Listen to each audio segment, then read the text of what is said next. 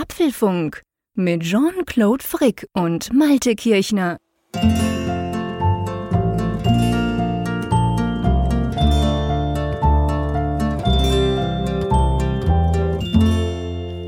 Und herzlich willkommen zum Apfelfunk Podcast 310, den wir am 12. Januar am Mittwochabend wie immer aufzeichnen. Malte, ich brauche mal ein kurzes Wetterupdate von deiner Seite. Jetzt konkret am Abend, wo wir das aufzeichnen. Bei mir ist im Moment minus 5 Grad und es soll noch kälter werden. Wir haben eine sternenklare, richtig schöne Winternacht und bei mir scheint durchs neue Dachfenster gerade so der Mond ein bisschen rein. Also ich sitze natürlich nicht komplett im Dunkeln hier beim Podcasten, so nicht, aber man sieht es trotzdem.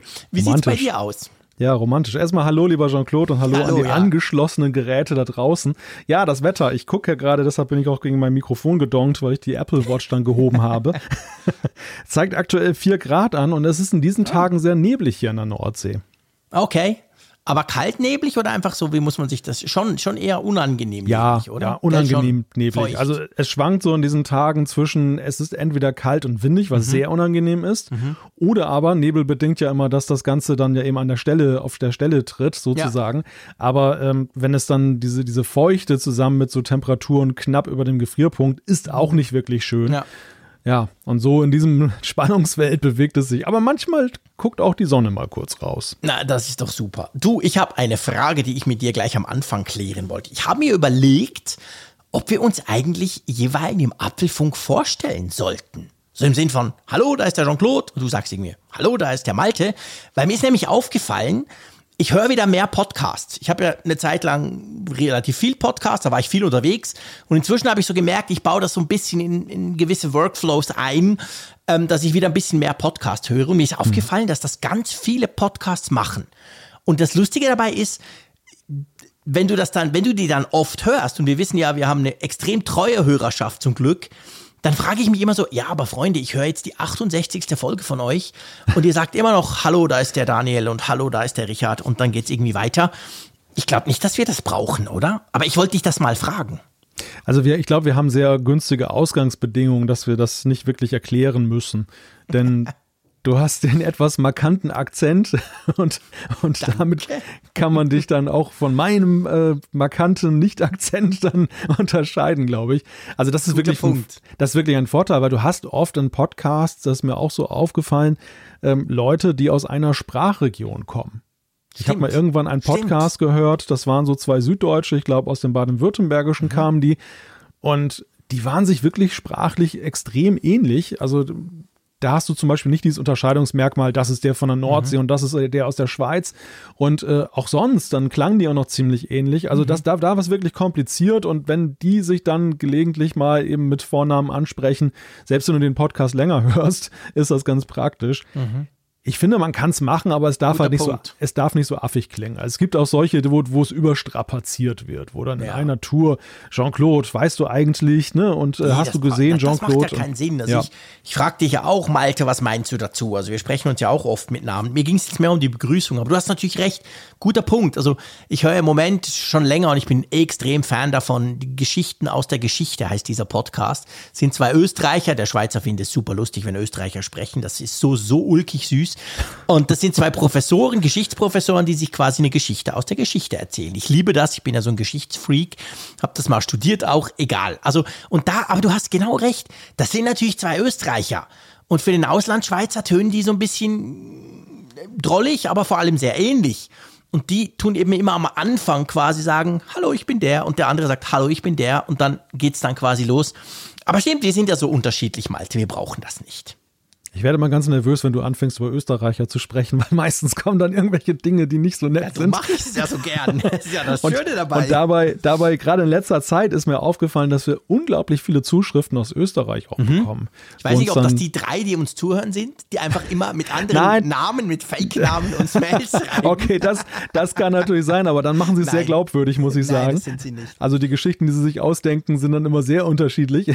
ja, man muss ja wissen, einer unserer ich, ich darf das glaube ich einfach sagen, größten Fans sitzt ja auch in Österreich, der uns schon diverse Sachen geschickt hast. Erinnerst ja. du dich noch an die Linzer ja, ja. Torte? Oh, ja, herrlich. Oh, ein Gedicht. Also, ja.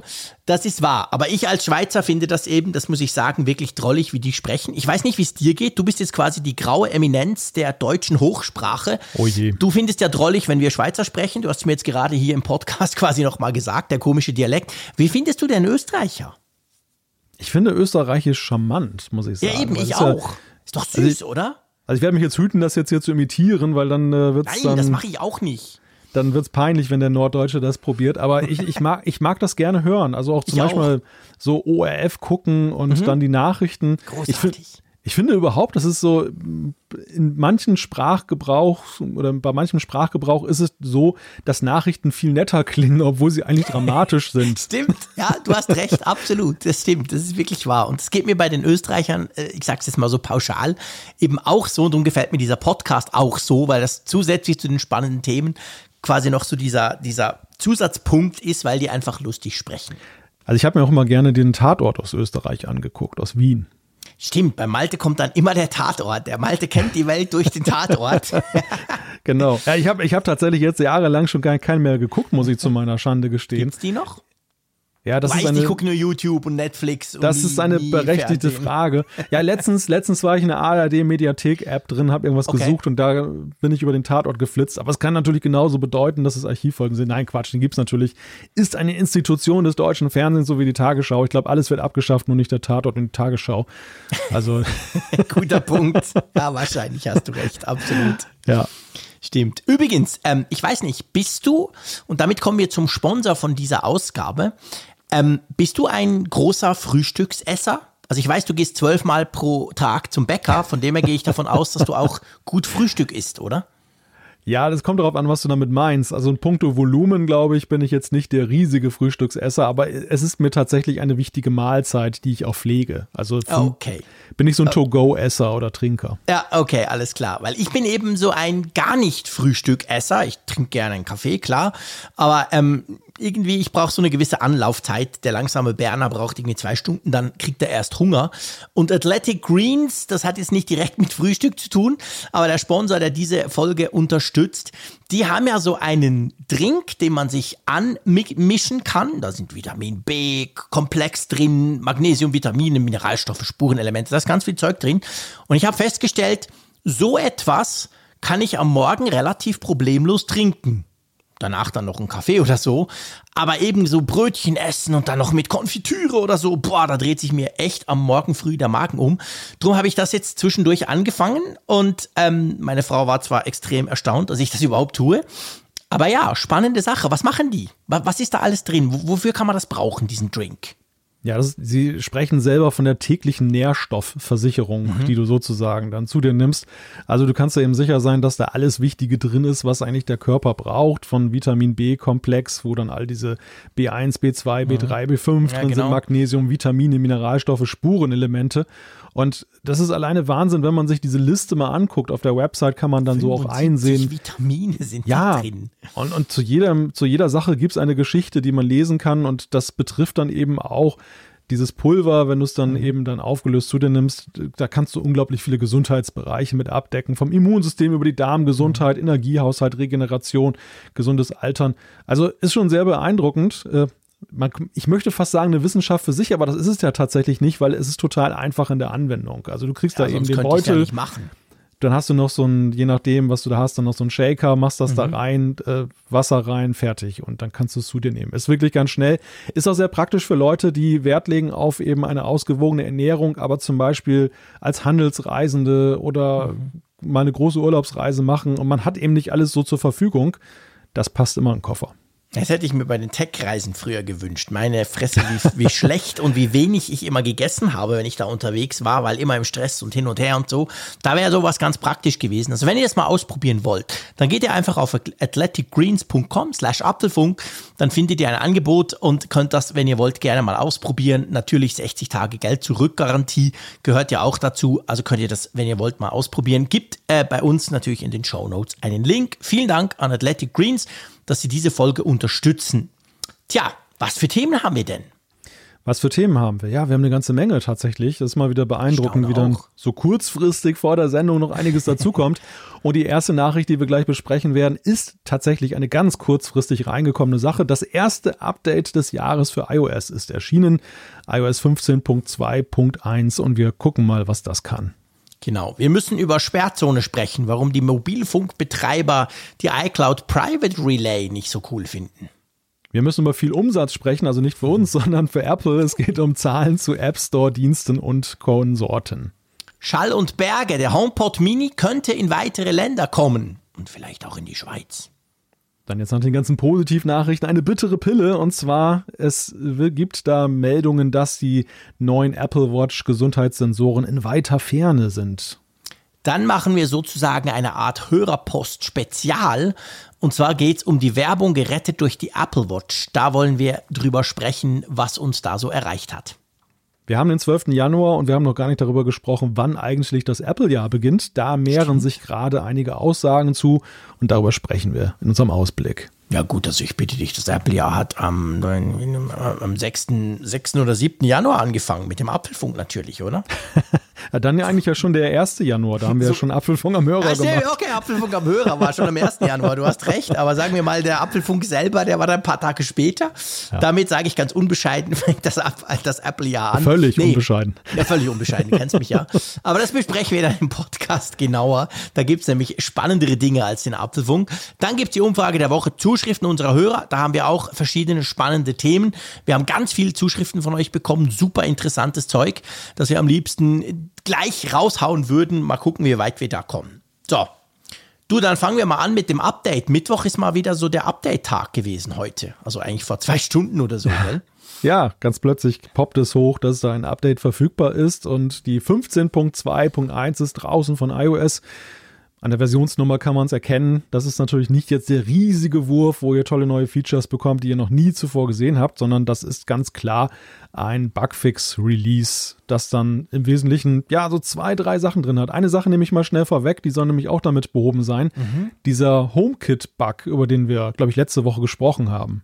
Dass wenn du dein Gerät ja, wenn du deinem Gerät, ein, wenn einem HomeKit-Gerät so, 500.000 ja. Zeichen lang Namen Stimmt. gibst. Wir haben ja das ausprobiert und dann stürzt alles ab, genau. Genau, nee, das soll jetzt auch behoben sein. Okay, genau. Und dann ist es auch so, wenn du äh, per iMessage Nachrichten, also Bilder jemandem geschickt hast, per iCloud-Link, das kann man ja auch. Also du kannst ja quasi in der iCloud kannst du sagen, hey, das Bild will ich mit dem und dem teilen über iMessage. Dann war es offensichtlich oft so, ich muss sagen, dass ich das nie so mache, wenn ich Bilder teile, ähm, dass dieser Link dann nicht ange die Bilder wurden nicht angezeigt in den Nachrichten. Also hat irgendwie der Link nicht sauber funktioniert. Das soll behoben worden sein. Und das andere, ich weiß nicht, wie es dir geht, mir ist das tatsächlich passiert nämlich dass CarPlay-Apps, ich habe jetzt ein Auto mit CarPlay, bin super happy und nutze das auch sehr viel, die haben manchmal nicht mehr auf Eingaben reagiert. Und ich habe natürlich dann immer sofort mein Auto ähm, beschuldigt, weil ich dachte, ja, scheiße, VW und Software und Computer ist sowieso wieder langsam, das blöde Ding. Aber offensichtlich war das ein Problem von iOS 15.2. Also ich habe bei mir einen ganz merkwürdigen Bug bei CarPlay festgestellt. Ich weiß nicht, vielleicht ist der damit auch behoben. Das ist, wenn ich äh, Wiedergaben starte, mhm. dass ich dann zum Beispiel Spotify, ich will Musik mehr anhören mhm. oder ein Overcast, ein Podcast. Das war früher nie ein Problem. Ich bin in die App reingegangen, habe dann, dann die Wiedergabe mhm. gestartet, los ging's. Und jetzt ist es so, dann erscheint ein Player zwar, aber der Player ist leer. Also es wird nichts mhm. angezeigt und es kommt auch nichts. Und dann muss ich, und ich habe festgestellt, wie man das lösen kann, dann muss ich dann das iPhone entsperren und muss dann in die jeweilige App reingehen. Also zum Beispiel Spotify oder Overcast. Und wenn ich dann nochmal die Wiedergabe starte, wie von Zauberhand funktioniert es dann? Ja, das ist natürlich ganz doof. Das habe ich aber nicht, muss ich sagen. Ich überlege gerade, Podcast habe ich auch gerade letztens wieder gehört, als ich mit dem Auto unterwegs war. Das ist mir nicht aufgefallen. Kann natürlich sein, ich höre nicht so regelmäßig ähm, via CarPlay irgendwelche Dinge. Ich bin eher so der Radiohörer per DAB, aber im Auto. Aber ja, spannend. Also auf jeden Fall haben sie bei CarPlay auch was gemacht, weil ich hatte ab und zu, dass einfach die App dann nicht reagiert hat, weißt du? Ich mache mhm. die auf so, irgendwie so eine Ladeplanungs-App oder so und dann pff, Punkt. Passiert einfach nichts. Und du kennst mich ja, ich bin ja wahnsinnig geduldig. Ich warte dann und schaue der App zu und so. Autoradio. Genau, ich gebe dann Gas und ärgere mich und denke, blödes Ding. genau.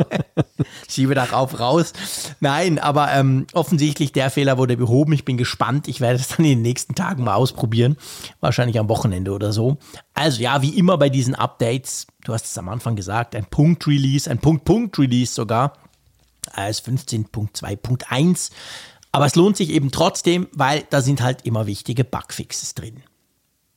Und es ist übrigens vielleicht noch, du hast, es ist ja nicht nur iOS, es ist auch iPadOS, was, was quasi dieses ja. 15.2.1 Update bekommen hat, gell? Ja, klar. Ja, man fokussiert natürlich immer so ein bisschen auf ja, iOS, weil es die größte Plattform ist. Genau. Aber ja, natürlich, in der Tat, das, das ja. äh, ist auch abgedeckt. Genau. Und es gibt auch neue Betas, 15.3, glaube ich, die zweite Beta kommt oder so. Muss aber sagen, dass ich da jetzt beim Beta-Game nicht mehr dabei bin und ich habe es noch gar nicht so verfolgt, was eigentlich dieses 15.3 dann bringt. Ich glaube, wir müssen noch ein paar Beta-Versionen abwarten, dann können wir das dann mal als Information wieder bringen, oder? Genau. Das dauert ja bekanntlich auch immer eine Weile. So, jetzt müssen wir über was richtig Nerviges sprechen. Oh ja, ein Thema, das äh, aufgepoppt ist in den letzten Tagen und das äh, ja auf der einen Seite etwas bedient, was wir schon so oft immer wieder mal erlebt haben, nämlich dass Mobilfunknetzbetreiber da ihre eigene Policy verfolgen, was dann eben Themen angeht. Wir kennen das zum Beispiel von der Frage äh, damals die Nachfolge der SMS und als dann die Messenger-Apps kamen. Und jetzt gibt es so ein Thema, dass sie sich dann gegen iCloud Private Relay da wenden. Einerseits in Europa, mhm. da gibt es dann laut einem Medienbericht da eine Eingabe, wo sich mehrere über dieses Feature beschweren und auch mhm. in der Diskussion ist, dass man es möglicherweise sperren wird. Und in den USA ist mit äh, T-Mobile schon der erste losgegangen, der Netzbetreiber, und hat dann dieses Private Relay, diese Funktion geblockt. Wobei es stellt sich mittlerweile so ein bisschen differenzierter dar. Es gab dann noch so ein Update, dass ja. sie das dann eben, also einerseits führen sie es darauf zurück, dass es angeblich einen Fehler gibt in iOS 15.2 und zum anderen haben sie halt auch argumentiert, dass sie Funktionen anbieten für eben Inhaltsfilterung, also zum Beispiel jetzt für, für ähm, Eltern, dass sie dann mhm. eben die, die Inhalte, die, Kinder abrufen, dann da überwachen können bzw. sperren können. Und dafür wäre es natürlich kontraproduktiv, wenn das dann eben dann verschlüsselt da ist und, und sie keinen Zugriff drauf haben. Also es stellt sich ein bisschen differenzierter mhm. dar. Gleichwohl die ganze Problematik an sich ist ja eben schon gerade ein großes Thema. Ja, und es zeigt halt letztendlich, also du hast vorhin gesagt, uns wundert das ja nicht, aber einfach, dass das mal klar gesagt ist, die Mobilfunkbetreiber sind halt auch letztendlich interessiert an den Daten, die bei dem Smartphone, die bei den Smartphones oder mit den Smartphones anfallen. Und denen ist natürlich so eine Funktion wie ein iCloud Private Relay, wo quasi alles über Apple dreht und es letztendlich eine, eine Form von, von Schutz und Verschlüsselung bietet, ein Dorn im Auge. Und das ist schon, ja, wie soll ich sagen? Es ist eben, es ist nicht erstaunlich, aber eigentlich sollte das nicht so sein, oder? Ja, das ist natürlich so ein Thema, was, äh, wo man ja sehr schön sieht, warum eigentlich Netzneutralität ein wichtiges Thema ist. Mhm. Ähm, bei den Mobilfunknetzbetreibern, das eine ist die Dimension, dass sie möglicherweise dieses Nutzungsverhalten auch interessant finden, für welche Zwecke auch immer. Mhm. Aber zum anderen ist es letzten Endes auch so, das wird immer wieder ins Feld geführt, dass sie halt sagen, dass die Kapazitäten gerade so in Ballungsräumen dann für die Übertragung bei den Mobilfunkantennen begrenzt sei und dass sie dann vor allem eben mit diesem, mit dieser Inhaltskontrolle gucken wollen, dass Leute eben dann nicht dann nur Videos streamen und die anderen haben dann kein Signal mehr. Genau, das ist alles nur zu deinem Besten, du kleiner Ja, ja, Kunde. und dann, und dann sind wir schnell bei diesen ganzen Zero-Rate-Geschichten, also dieses, diese Tarife, die angeboten werden, über die man dann ja äh, gegen einen zusätzlich, zusätzlichen Aufpreis dann aus dieser Volumengeschichte rauskommen kann. Das natürlich auch voraussetzt, dass man genau weiß, was da abgerufen wird und, und welche Art von Inhalten das sind. Und das nimmt Apple ihnen jetzt natürlich. Ne? Das ist natürlich dann so, dass durch dieses iCloud Private Relay sie sind dann nur noch die Durchleitenden und das, äh, das missfällt ihnen augenscheinlich. Ja, ich glaube, das ist vor allem der Punkt. Das missfällt ihnen, weil, ich meine, seien wir ehrlich, wenn es darum geht, das Volumen zu kontrollieren, also wie viel Daten denn du überträgst, dann spielt es keine Rolle, ob das eine verschlüsselte Verbindung ist oder nicht. Weißt du? Also wenn ich mein Gmail abrufe, kann, kann der, der, der Internetprovider auch nicht mein Gmail, die, die Mails sehen, die da hin und her gehen.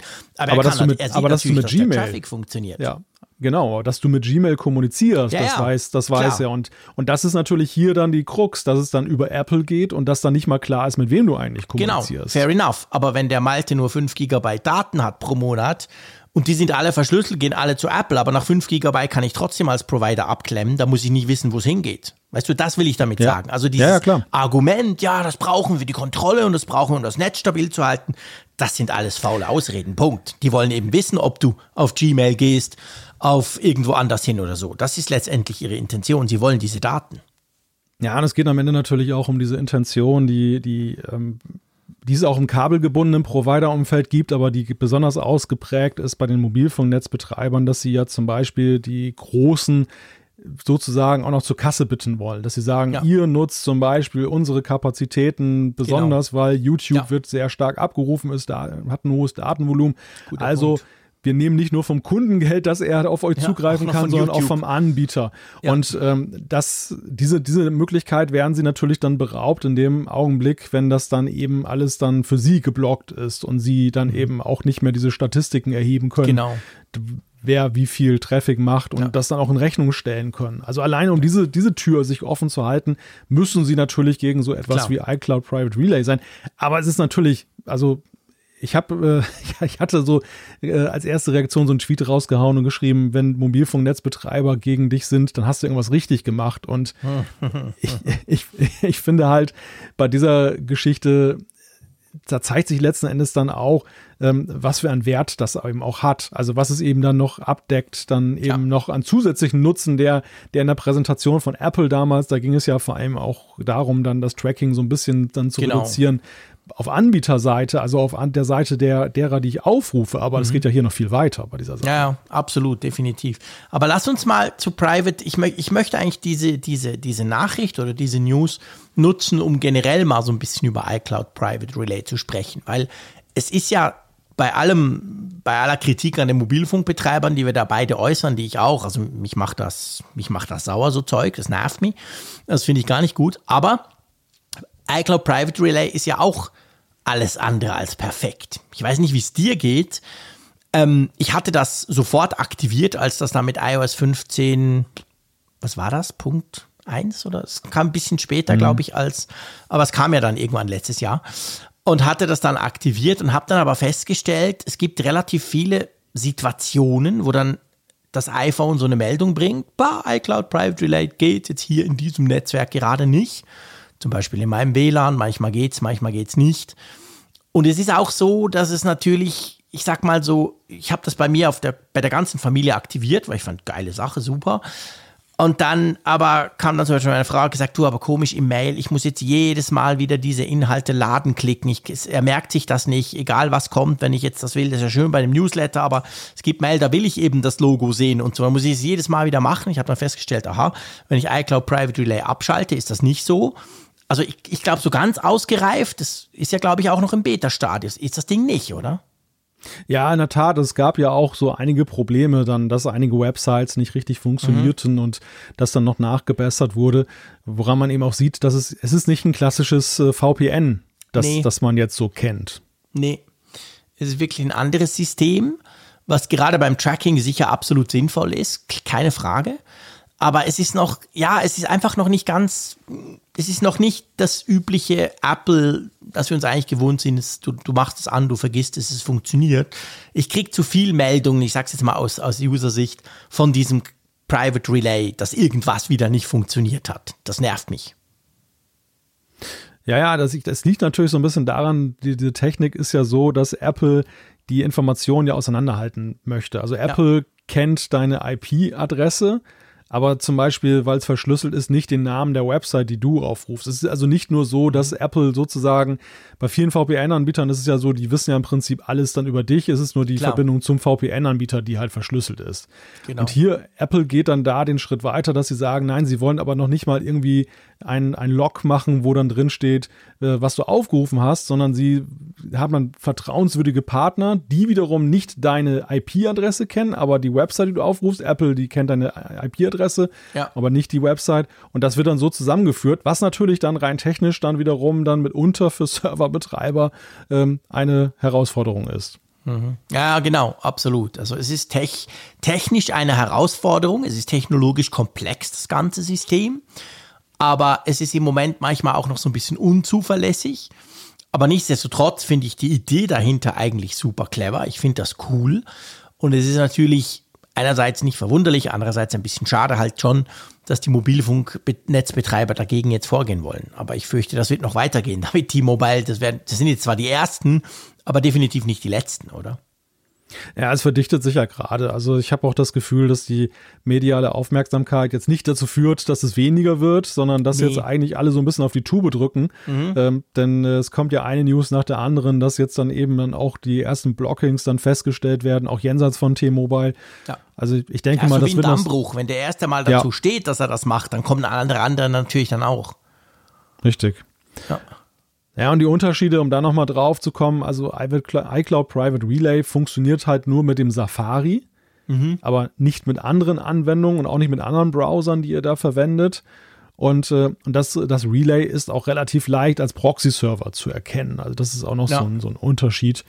Ähm, weil viele andere VPN-Anbieter tarnen sich halt so, dass dann eben mhm. dann nicht erkennbar ist für den Server, äh, der aufgerufen wird, dass das jetzt eben dann über irgendein so Proxy läuft. Und ja. das, das sind so zwei markante Unterschiede, die es genau. da gibt. Und, und eigentlich war das ja mal dazu gedacht, dass es ja vor allem dann eben für die Website, die man aufruft, nicht möglich ist, äh, dich zu tracken. Also genau. Teil von dieser Privacy-Initiative von Apple, um dich und deine, deine Privatsphäre besser zu schützen. Ja, ganz genau. Das ist eigentlich die Idee dahinter. Und immer noch letztendlich natürlich die, die, die Grundmotivation, warum Apple das macht. Das passt quasi in dieses nicht getrackt werden, in diese Anstrengung, die Apple unternimmt, dass man eben nicht getrackt wird. Ja, also ihr, ihr dürft mir gerne schreiben oder uns, ähm, was ihr von diesem iCloud Private Relay haltet. Nutzt ihr das? Also ich habe jetzt gesagt, ich nutze es, meine Familie nutzt es. Bei mir nutzt es tatsächlich ein bisschen weniger, weil ich ja mit Chrome surfe auf dem iPhone. Der Rest meiner Familie hat natürlich Safari, da, da bringt es dann schon was. Äh, würde mich interessieren. Also ist das eine Funktion, die ihr aktiviert habt oder habt ihr auch dann schnell wieder abgestellt, weil ihr dachtet, irgendwie ist komisch oder so? Das würde mich schon auch interessieren. Also ihr dürft uns da, wenn ihr wollt, gerne schreiben. Lass uns zu unserem nächsten Thema kommen und da geht es ein bisschen um, ja, ich glaube, man kann sagen, ein bisschen um Statistik der Dienste zum App Store und so weiter. Da hat Apple Ende Jahr bzw. Anfang Jahr haben sie so ein bisschen eine kleine Statistik rausgehauen in Sachen Kunden und Abos und Diensten und da muss man sagen, Apple ist schon, wir wissen das von den Quartalszahlen, aber ist gut unterwegs, oder? Ja, ja, und wir sehen natürlich vor allem, dass sie in diesem Dienstleistungskontext, mhm. im Service-Kontext dann eben auch wirklich sehr erfolgreich da unterwegs sind und, und sich jetzt auch ihre Bemühungen so langsam eben beginnen, immer stärker auszuzahlen. Also, dass man eben auch sieht, ja. dass sie an so vielen Fronten da unterwegs sind. Genau, also Sie sagen selber, dass Sie 745 Millionen zahlende Abokunden haben. Klar, jetzt kann man sagen, okay, da ist ja inzwischen auch extrem viel dabei. Das kann die iCloud sein. Das kann iTunes sein, das kann irgendwas sein, das kann Apple Music sein natürlich und so weiter. Apple TV Plus vielleicht auch ein paar, so drei oder vier. Also auf jeden Fall, das sind inzwischen schon mal ganz ordentliche Zahlen. Und sie haben dann auch gesagt, Apple Arcade, dass sie ja schon 200 Spiele haben, haben wir auch schon drüber gesprochen auch. Mhm. Und die vielen Songs bei Apple Music, da sind sie auch immer ganz stolz drauf, auch wenn es nicht mehr sind als bei Spotify, aber es sind einfach wahnsinnig viel, viel mehr, als ihr jemals hören könnt. Und ich finde das schon noch interessant. Also diese, diese Service-Offensive, die ja vor Jahren gestartet wurde, die läuft eigentlich nach wie vor. Das ist wirklich etwas, was, was funktioniert, was die Leute auch schätzen. Welchen Dienst von Apple, wenn wir jetzt mal auf die Dienste gucken, welcher ist für dich am wichtigsten? Wenn man jetzt sagen müsste, du musst einen rauspicken, wo du wirklich sagst, ohne den geht's gar nicht? Ja, das ist für mich natürlich ganz klar die iCloud, also die Möglichkeit dann eben mit dem, mit dem Speicher. Und ich glaube auch, mhm. also bei allem Erfolg, den Apple hier vermeldet, aber ähm, wenn man genau hinguckt, es, bleiben sie ja eben doch sehr unkonkret, wie sich diese 745 mhm. Millionen Abos äh, ihrer Dienste genau. verteilen. Meine Vermutung ist sehr stark, wir haben ja immer wieder darüber gesprochen, über die sehr begrenzte, ich glaube, es sind ja nach wie vor 5 Gigabyte Speicher, mhm. die man hat ähm, in der iCloud, ohne zu zahlen. Und ja. das, ich glaube, das, das ist für sehr viele ein Grund, dann doch irgendwie, wenn auch den kleinsten iCloud-Tarif abzuschließen, um ein bisschen mehr Speicher zu bekommen für Backups in der Cloud und, und durch die anderen Sachen, die du auch damit bekommst. Sodass die, sicherlich schon mal ein Gros der Kunden auch ja. sicherlich dort dann eben dann, dann zu finden Kritisieren ist. wir ja auch seit Jahren dass es ein Ja. schlechter Scherz ist, diese 5 Gigabyte. Ja. Ja, da bin ich auch tatsächlich mal gespannt, so perspektivisch. Also ich stelle auf der einen Seite erfreut fest, dass diese zwei Terabyte bei, bei mir, obwohl ich eigentlich so ein Power-User bin, bei weitem noch nicht ausgenutzt sind. Ich Ja. weiß nicht, wie das bei dir ist. Nee, auch. Also, also es pressiert noch Dümple nicht. da Aber, bei 600 oder 700 Giga rum und meine ganze Familie ist auch dabei. ja, ja, eben, das ist bei mir ähnlich. Also irgendwo in der Größenordnung. Da ist noch viel Luft nach oben. Ja. Noch, keine, äh, noch kein Grund, jetzt irgendwie besorgt zu sein. Aber perspektivisch frage ich mich natürlich schon, wie lange halten Sie das durch? Wann erhöhen iCloud Sie das Pro mal? Max. Wäre dann das nächste Abo, wenn die 2 Tera nicht mehr reichen. Das kann natürlich sein, ja. Ja, ja. ja. Ich hoffe natürlich darauf, dass sie irgendwann, wenn sie eben feststellen, dass auch die Power-User an ihre Grenzen da kommen, dass sie dann einfach mal einen Terabyte drauflegen oder so im bestehenden Ja. Tarif. Das kann gut sein. Aber ich, ich, ich bin ganz bei dir. Also letztendlich müssten sie nicht beim Megatarif was drauflegen, sondern sie müssten viel eher einfach bei diesem Gratistarif was drauflegen und halt wie Google 15 Gigabyte geben oder so. Ich meine, ich weiß gar nicht, Dropbox habe ich seit Jahren nicht mehr genutzt. Sind die auch immer noch bei zwei? Ist der gratis Dropbox-Account immer noch auf zwei Gigabyte? Gute Frage. Ist ja also ich auch habe ein schlechter Scherz, nutz, nutze zwar Dropbox, aber nur sehr geringfügig. Deshalb bin ich da auch noch nicht an die Grenzen gekommen. Kann schon sein. Also ich weiß es nicht. Also wenn du jetzt quasi einen neuen, es gibt ja immer noch diesen Gratis-Tarif eben, also ist ja kein Tarif, sondern eben gratis.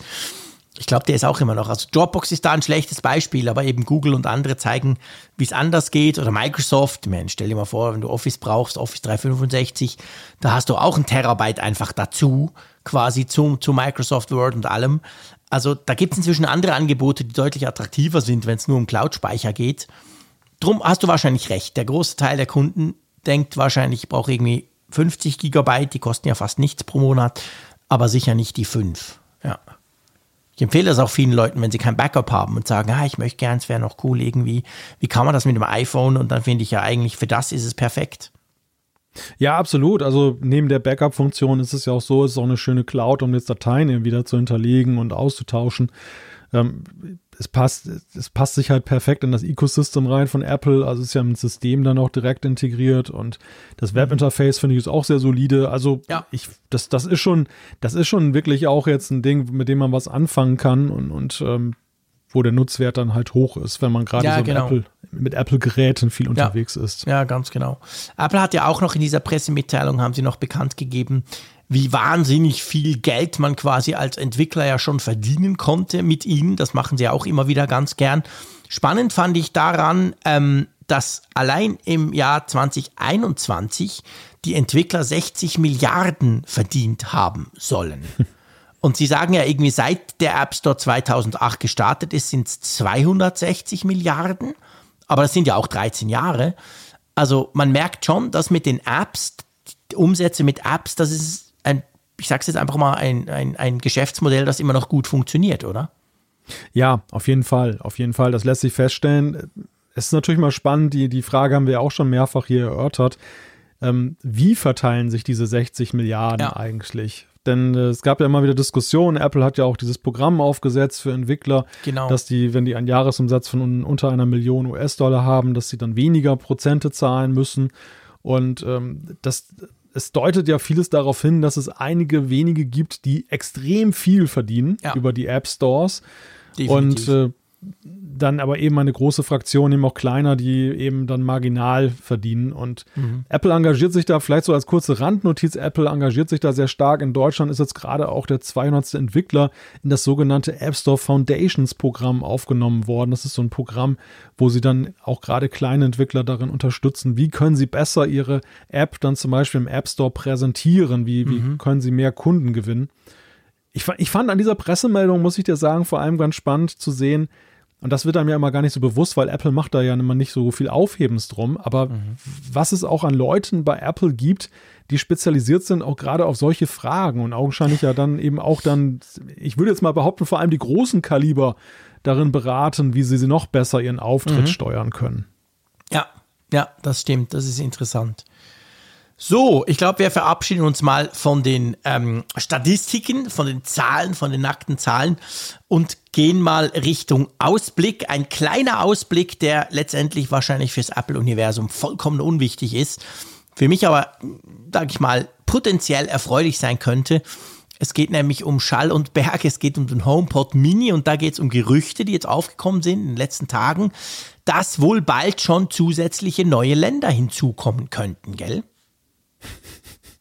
Das Land Bremen oder? Das Land was?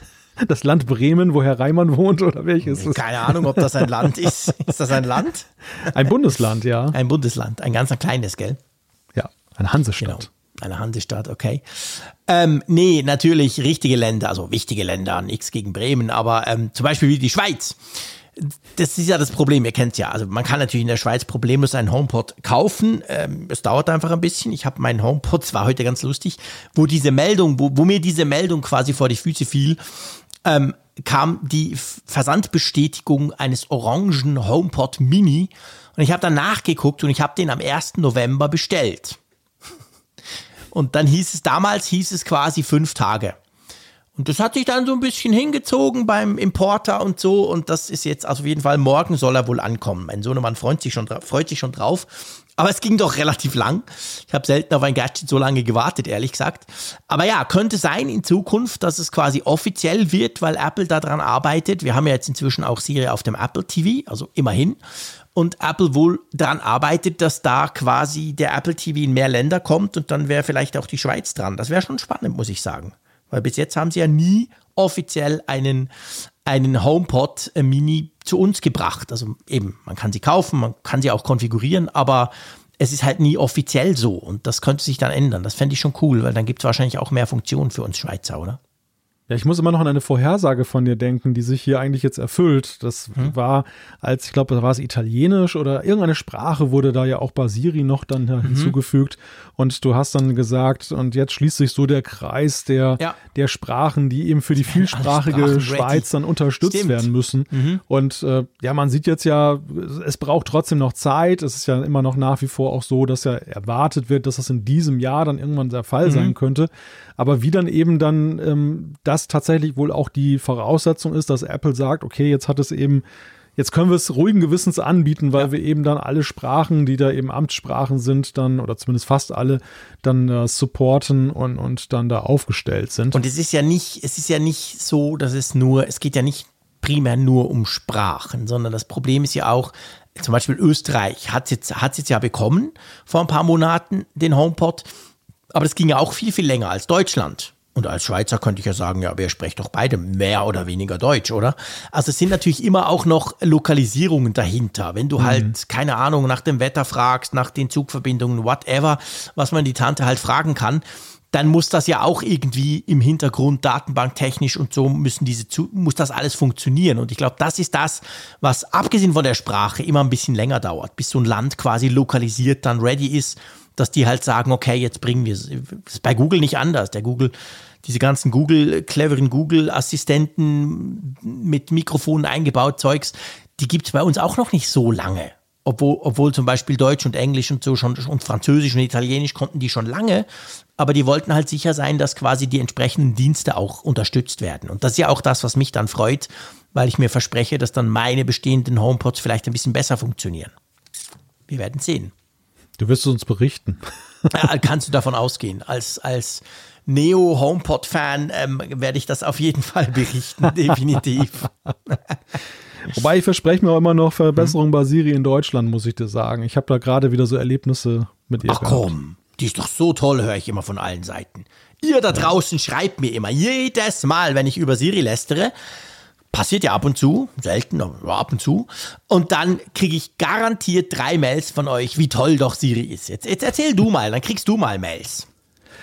Ja, es ist einfach nur ein Erlebnis, was ich jetzt dieser Tage mit ihr hatte, dass mein HomePod Mini, den hatte ich gefragt, äh, weil wir diskutierten gerade über die Frage, wann denn jetzt wohl Sonnenuntergang ist, mhm. wann denn der Sonnenuntergang ist. Und dann kam immer nur die, die Rückfrage, für welchen Ort? Und, und ich habe so gedacht, warum, für welchen Ort? Also ist doch klar, mhm. für den hier, wo ich jetzt bin. Ansonsten mhm. würde ich es ja sagen. Und dann bin ich irgendwann auf das Spiel, dann, also ich dachte erst, sie hätte es ganz falsch verstanden, habe ich es nochmal ja. gesagt, kam wieder, für welchen Ort? Und dann habe ich halt gesagt, für Wilhelmshaven. Aha. Und dann? Und dann las, dann las sie mir das Wetter vor. Und ich habe gesagt, nein, ich will das Wetter nicht wissen. Ich will wissen, wann für die verdammte Sonne untergeht. Und ja. habe das dann wieder und wieder gemacht. Und das ähm, A-Device von dem großen Online-Kaufhaus mhm. war halt auch in Hörweite. Und der habe ich dann halt zugerufen, wann ist Sonnenuntergang? Und da kam Zack. dann sofort pack, ja. die Antwort. Aber es ist wirklich, es muss ich jetzt hier an der Stelle, wir, wir haben oft, sprechen wir über diese digitalen Assistenten, natürlich über die S-Tante bei Apple, logisch. Aber ich, ich muss wirklich hier auch mal eine Lanze brechen für die A-Tante. Ich sage es jetzt nicht, weil bei mir hier oben steht zwar keiner, aber bei euch. Ähm, ich finde, die von Amazon ist wirklich extrem gut. Und zwar extrem gut darin, Antworten auf Fragen zu geben. Und ich habe bei mir in der Küche, habe ich den Google Assistant, dieses Nest, weißt du, mit Bildschirm. Und daneben habe ich die Amazon-Tante. Und wirklich, kein Scherz, bei 80 Prozent der Fragen, wo Google sich dumm stellt, und ich meine, Google ist ja schlau, Google ist ja meilenschlauer als Siri, von, von, von der will ich gar nicht sprechen, aber dann ist es so, dass die Amazon-Tante das immer weiß. Also egal was wir fragen, manchmal weißt du, die Kinder fragen manchmal nach Künstlern oder was ist ein irgendwas oder wer hat da oder die haben halt, und die haben sich das angewöhnt, dass sie dann halt fragen. Und eigentlich fragen wir meistens das Google-System, weil das Coole ist, wenn er dann, wenn er was weiß, dann zeigt er dir auch noch, weil er einen Bildschirm hat, zusätzliche Informationen dort drauf an, was natürlich cool ist in der Küche. Aber sehr, sehr oft geht's schief und dann Amazon geht praktisch nie schief. Die weiß das immer. Das ja, ich cool. habe also ich weiß, dass es ein sehr kontroverses Thema ist, aber ich habe ja. wirklich das Gefühl, dass der, dass der Datenreichtum, der nach meinem Gefühl bei, bei Amazon ausgeprägter ist mit ihrem Device, mhm. dann schon dazu führt, dass sie eben genau analysieren, welche Fragen sind besonders genau. gefragt. Und, aber ist doch erstaunlich. Ich also meine, man merkt, hey, sorry, Google, ja, die bestehen man, ja aus Daten. Ja, da wundert, bei denen wundert mich, dass, dass sie es nicht hinkriegen. Da, mhm. muss, da muss ich auch sagen. Das finde ich sehr merkwürdig. Aber bei Amazon merkt man ganz eindeutig, dass eben diese, diese Fragen, von denen man vermutet, dass sie häufiger gestellt werden, exzellent verstanden und beantwortet ja. werden. Du kannst sie dann aber, das Device kannst du leicht aufs Glatteis führen, wenn du etwas Exotisches fragst. Dann merkst Klar. du nämlich, wie es auch extrem abfällt. Also wie es mhm. dann extrem abfällt zu sonst. Äh, in puncto, ich verstehe dich nicht und äh, ja. ich weiß keine Antwort darauf. Guter Punkt. Während bei, bei Apple ist es so, es ist eigentlich gleichbleibend, so von der Qualität her. Echt? Genau. Ja, ja, also du merkst halt ganz, du merkst halt ganz eindeutig, dass Apple den Ansatz irgendwie verfolgt, dass es eher funktionell ist. Dass also nicht jetzt irgendwie so die Top 100 der, der Fragen dann irgendwie mit vorgefertigten Antworten hinterlegt sind, sondern dass es eher so ist, dass irgendwie nicht dann irgendwie der Eindruck erweckt wird, da wird Statistik drüber geführt und dass es dann wirklich dann eben aufgeschlüsselt wird und mit einer hohen Fehlerquote eben auch. Mhm. Dass es sich häufig mal falsch versteht oder ja. selbst, selbst wenn es einen richtig versteht, aber dass es bizarr äh, dann funktioniert, dass dann ja. ganz merkwürdige Dinge passieren und auch manchmal eben unterschiedliche Dinge, obwohl obwohl, wenn man dann nachguckt, es richtig verstanden wurde. Ja, ja. Ja, das, das ist so. Also ich finde generell, dass das, das, das ist etwas, was ich der, dem Apple-System so ein bisschen vorwerfe. Ja, ich sag mal, die kann nicht gut im Internet kugeln. Weißt du, was ich meine? Ja. Also ja. ich finde, das kann, äh, kann Amazon wunderbar. Also dann liest sie dir irgendwas vor und das klappt eigentlich recht gut. Das kann auch, muss man sagen, fair enough, kann auch Google super. Und der Vorteil ist natürlich, wenn du Bildschirm hast, noch zusätzlich, weil dann blendet dir das quasi ein. Und da finde ich manchmal, ich meine, manchmal fragt sie ja noch die, die Apple-Frau, äh, soll ich für dich im Internet gucken? Dann sagst du ja. Und dann denke ich so, hey, aber pff, also ich weiß nicht, mein Fünfjähriger sucht, der hat also besseren Suchbegriffe, die er da bei Google eingibt als du. Oder eben Apple, vielleicht nutzen sie ihre eigene Suchmaschine, die sie noch nicht veröffentlicht haben, keine Ahnung. Oder Bing. Aber auf jeden Fall, das, das, das finde ich, kann sie nicht gut. Also die Dinge, die sie selber nicht weiß, findet sie dann auch nicht raus. Also ich finde, und da muss ich auch wieder eine Lanze brechen für, für Siri, weil ähm, ich, ich stelle auch da zweierlei fest. Wenn es darum geht, also ich gebe dir völlig recht, wenn es darum geht, Wissen irgendwie abzufragen, ist mhm. sie nicht gut unterwegs. Ja. Da ist wirklich das Amazon-Device deutlich besser unterwegs. Wohingegen eine andere Welt ist die Steuerung. Wenn ich irgendwie über eine App dann was diktieren möchte, das möchte stimmt. was rausschicken, Top. wenn ich meinen Smart Home steuern will, da steht dann wiederum Siri eigentlich dem vom Amazon nicht, nichts nach. Das Top. funktioniert eigentlich genauso gut, wenn nicht sogar manchmal besser. Ja, bin ich absolut genau deiner Meinung. Ja. Das, das finde ich auch. Also da, da, da, da, da ist sie, da ist sie fantastisch. Ja. Also die ganze, überhaupt die ganze Steuerung über HomeKit, das, das ist wunderbar. Das nutze ich auch viel. Ist auch der Teil, den ich tatsächlich am meisten nutze.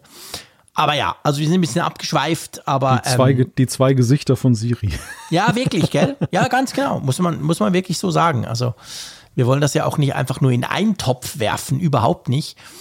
Aber eben, ich würde mir halt immer noch, und das ist natürlich ein Wunschtraum, das weiß ich, das wird noch ziemlich lange ein Traum bleiben, weil all diese Assistenten nicht im Ansatz so clever sind, wie sie immer tun. Aber ich würde mir natürlich eben schon wünschen, dass ich einen habe, der einfach alles kann. Und idealerweise den von Apple, weil da habe ich ja Apple Device, ich habe die Apple Watch am Arm, dass ich halt alles steuern kann, so wie jetzt, aber dazu auch noch Fragen stellen kann und sie ist halt auch noch clever. Das, aber ja, mal schauen. Mal schauen, wie lange wir da noch drüber lästern müssen, bis das mal kommt. Ja, befürchte etwas länger. ich fürchte auch noch etwas länger. Das wird noch Jahre dauern, genau. So, so Apfelfunk 1335 sagen wir dann, hey, das neue Update da, wow, das ist wirklich cool. mal schauen.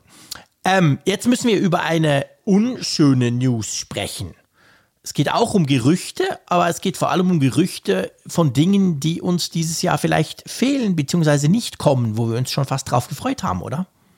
Ja, ja, in der Tat. Also es geht um das Thema Gesundheitssensoren in der Apple Watch. Ist ja so ein mhm. Punkt.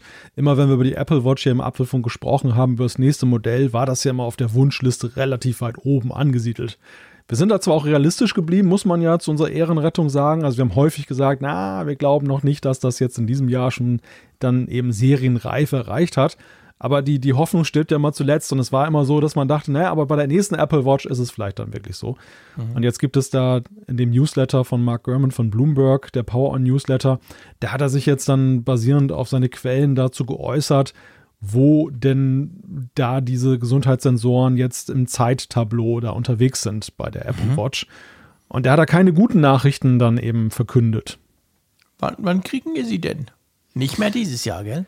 Definitiv nicht. Nein, wir, wir reden hier tatsächlich eher über Jahre, die dann teilweise noch ins Land gehen können, bis wir bestimmte Sachen bekommen sollen. So zumindest das, was er gehört hat. Mhm. Also zum Beispiel die Körpertemperatur, über die wir ja auch dann bei den mhm. AirPods mal diskutiert genau. haben, die, die war noch äh, auf dem Tableau für dieses Jahr auf der ja. Roadmap. Die sollte erst noch kommen. Sieht momentan eher schlecht aus. Kann man aber vielleicht sagen, kommt dann vielleicht nächstes Jahr. Ja. Blutdruck. Ein Feature, was auch sicherlich sehr viele herbeisehnen würden. Mhm. Aber das sei zwei bis drei Jahre noch weg, wenn es dann überhaupt mhm. kommt. Und noch so ein anderes Thema, das, das lustigerweise zeitweise auch schon sehr konkret diskutiert wurde, aber jetzt in weite Ferne gerückt ist, zumindest wenn man German traut, das ist Blutzucker, die Blutzuckermessung. Und mhm. die soll, ja, die soll gar nicht vor der zweiten Hälfte dieses Jahrzehnts auftauchen, sagt er. Mhm. Also ich, ich glaube ja dem German grundsätzlich, weil er hat einen sehr guten Track Record und wir wissen ja auch, er ist gut vernetzt und zwar in Cupertino direkt und nicht über Zulieferungsketten und so. Und ich glaube, gerade die zwei, die du jetzt am Schluss genannt hast, also, also die, die Geschichte mit dem Blutdruck, aber, aber auch die Blutzuckersache, das sind halt schon extrem, einerseits extrem heikle Informationen, gerade Blutzucker, wenn das zum Beispiel Diabetiker brauchen wollen würden. Aber auch das mit dem, mit dem Blutdruck. Ich meine, wir alle kennen die Geräte beim Arzt. Der ein oder andere von euch hat vielleicht auch schon selber Geräte ausprobiert. Und man muss schon sagen, also das ist nicht so einfach, das zu realisieren, quasi ohne dieses dicke Manschettenteil, das da pustend dir den Arm abdrückt oder so. Und ich, ich würde zu Apple passen, dass sie sowas halt wirklich erst bringen, wenn es auch funktioniert. Ja, zumal es ja eben auch so ist, also beim Blutzucker wird häufig noch eben mit der Nadel dann eben ja, dann gepiekst. Ja äh, dann, genau. Wir reden dann plötzlich über eine optische Technologie wahrscheinlich, die dann da zum mhm. Einsatz kommt. Äh, Blutdruck klar, es gibt dann auch schon teilweise diese Technologien und, und aber sie sind deutlich größer und die Herausforderung ja. ist ja eben dann auch so zu miniaturisieren, dass es in diese Apple Watch reinpasst, dass es dann, dass die Akkulaufzeit noch einigermaßen akzeptabel ist und so. Also unglaubliche technische Hürden, die da zu nehmen sind. Mhm. Und als ich das gelesen habe, ja, da war ich, muss ich zugeben, im ersten Moment auch ein bisschen enttäuscht, aber im nächsten Moment dachte ich, vielleicht ist es auch wirklich ganz gut, das mal jetzt dann da mal so drüber nachzudenken mhm. und sich da auch ein Stück weit in den Erwartungen zu erden. Ja. Ja, Denn wenn wir eins auch. festgestellt haben bei der Apple Watch in den letzten Jahren war, also das war das Device, wo die Erwartungen häufig astronomisch hoch waren, gemessen an dem, ja, was nachher kam. Unrealistisch hoch, ja, definitiv. Da hast du absolut recht, das, ist ein gut, dass das stimmt. Und, und ich glaube halt auch, weißt du, ich könnte ich könnt mir jetzt bei, bei, bei dieser News vom Garmin, könnte ich mir vorstellen, also das mit der Temperaturmessung, ich glaube, das kann man wahrscheinlich, oder das wäre realistisch, dass man sich vorstellen kann, dass das halt wegen der aktuellen Chipknappheit, wegen all diesen Problemen jetzt verschoben wird. Weil die Gerüchte waren schon relativ klar, man hat sogar schon in den AirPods Pro gesehen. Und das ist jetzt vielleicht schwierig für Apple, die halt irgendwie hinzukriegen, millionenfach. Aber es ist nicht die eigentliche technische Herausforderung. Das wird Apple schon schaffen, wenn sie, das haben sie wahrscheinlich schon. Sie können es nur vielleicht nicht liefern dann nächstes Jahr, beziehungsweise Ende diesen Jahres. Und das andere, glaube ich, tatsächlich ist halt einfach etwas, das wir uns zwar wünschen und auch so easy vorstellen, weil ja die Apple Watch gerade im Bereich der Sensoren auch so Fortschritte gemacht hat. Da kam jedes Jahr zuverlässig was Neues dazu. Aber das sind, glaube ich, so, ja, wie soll ich sagen, das sind so Endgegner. Das ist ein, ein anderes Level als alles, was bisher, ja, weil ja ich meine ich meine es nicht so blöd, wie es tönt, aber du weißt, was ich meine. Also ja, ja, ich glaube, da sind die Herausforderungen einfach deutlich höher, als wenn du, wenn du diese Blutsauerstoff und noch so ein paar andere Sachen, die sie eingebaut haben, das, das ist schwieriger und das würde zu Apple passen, dass sie sich da einfach alle Zeit der Welt lassen. Wenn sie es dann aber bringen, dass es eben einfach auch gut funktioniert. Das ist, das ist hm. überprüfbar, dass man sich auch darauf verlassen kann, weil den Ruf hat sich die Apple Watch ja erarbeitet. Die Daten, die sie dir gibt, sind zum Teil weniger als bei Konkurrenzprodukten, aber die sind einfach total akkurat. Und ich glaube, das ist Apple mega wichtig. Ja, man muss ja auch eben sehen, Apple kann sich das auch leisten, sich die Zeit zu nehmen. Klar. Also es wäre auch eine andere Ausgangssituation, wenn sie jetzt dann eben feststellen würden, wie wir es beim iPad zeitweise hatten, dass die Verkäufe rückläufig sind ja. und es eben nicht mehr so zündet. Da hat man ja damals gesehen, wie sie dann sehr schnell beim iPad auch auf die Tube gedrückt haben und haben dann neue Produktlinien geschaffen, haben dann eben das weiterentwickelt das ist ja hier nicht. Die Apple Watch ist unglaublich erfolgreich, auch so wie sie jetzt ist. Und ähm, das, es, es gibt, es muss nicht diesen Brecher jetzt geben, damit die Apple Watch gerettet wird. Das ist eher so der Next Level, den, den ja. sie da aufrufen würden, genau. wenn sie das irgendwann bringen. Genau. Aber es gibt die, diese inkrementellen Updates, die sie ja machen, jetzt dieses Jahr mit dem Display, was ja eben, was wir immer wieder gesagt haben, was ja erst gering geschätzt wurde, aber ja gar nicht hoch genug eingeschätzt werden kann. Und das geht eben über Fragen auch wie neue Technologien eben für kabellose Übertragung, dass der Prozessor besser wird, die Batterie. All diese Kleinigkeiten werden eben jetzt weitergehen und reichen, genügen eigentlich schon in dieser Welle, dass, ähm, dass es ein gut, ein gut akzeptiertes Produkt ist, um es ja. dann eben weiter zu vermarkten. Also sie haben da, absolut. sie können sich wirklich diese Zeit auch nehmen, es zu perfektionieren. Natürlich, absolut. Keine andere Smartwatch kommt nur, ein, nur entfernt in die Nähe der Apple Watch. Von dem her können sie sich jahrelang Zeit lassen für solche crazy Features letztendlich. Also, ich, ich kann damit leben. Ich weiß nicht, wie du es siehst. Ist das für dich eine große Enttäuschung, diese? Also, es sind ja keine News, es sind Gerüchte, aber wenn das ja. so kommen sollte? Ja, weißt du, da, da, da, ist der auf der einen Seite der Realist in mir und das auf der anderen Seite der Träumer. Und dann, da, da, ist die Frage, wen du davon, wen du davon fragst. Der Realist sagt, ja, ist doch klar. Also das, mhm. ähm, der, der, der wundert sich darüber jetzt nicht der Träumer, wir möchten natürlich schon ganz gerne den Blutdruck künftig messen können mit der Apple Watch und so schnell wie möglich, aber mhm.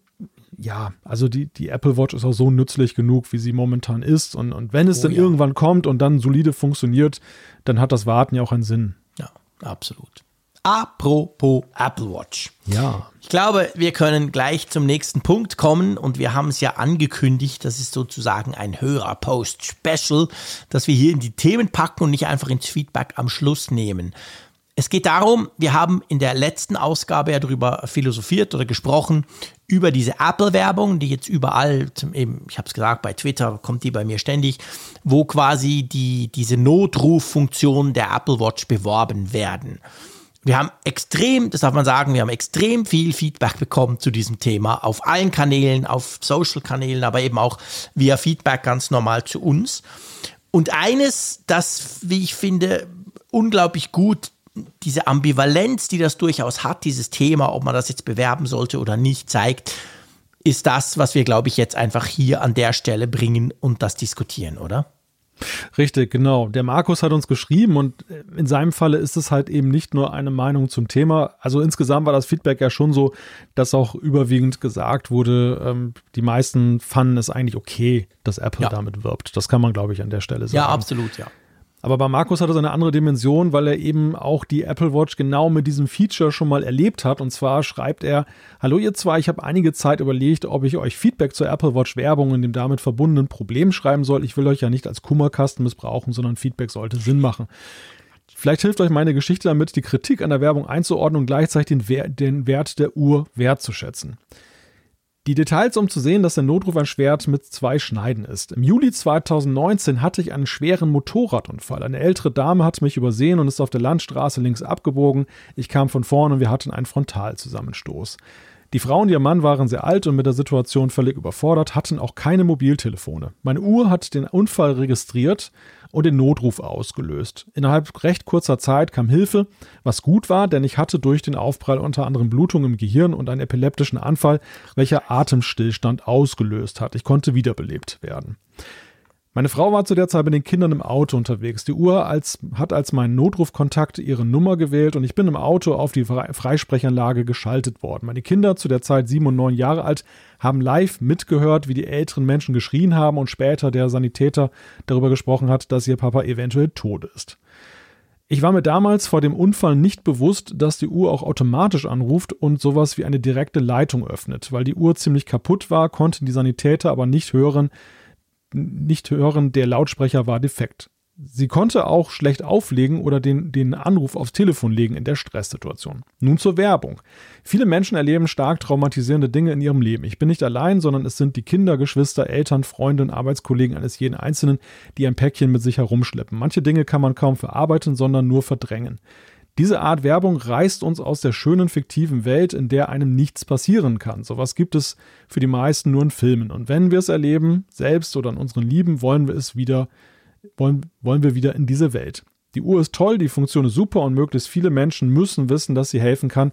Meine gesamte Familie hat inzwischen eine Watch, sind dafür auf, aufs iPhone umgestiegen und viele Freunde und Kollegen auch wegen meines Unfalls. Aber sowas muss in homöopathischen Dosen an den Mann und die Frau gebracht werden. Mich selbst hat die Werbung in eine sehr schlechte psychische Verfassung versetzt, obwohl, beziehungsweise weil ich derjenige bin, der davon profitiert hat. Es sind nicht die Informationen, sondern die Stimmung der Werbung, die das auslöst. Das ist nicht so gut, hat er geschrieben. Ja, vielen Dank, Markus. Das macht einen ein bisschen sprachlos. Krass, krass, was dir da passiert ist. Zum Glück ist das ja offensichtlich gut gegangen. Du schreibst es ja auch in deiner Mail an uns. Aber das ist schon ein wichtiger Punkt, oder? Dass man natürlich, also ich, ich sag's mal so, die Idee, dass du ja dadurch, wenn du die Uhr tatsächlich in so einer Extremsituation gebraucht hast, durch die Werbung irgendwie auch wieder daran interessiert oder daran erinnert wirst, das, das hat schon was. An, an, da das, da habe ich nicht dran gedacht, zum Beispiel.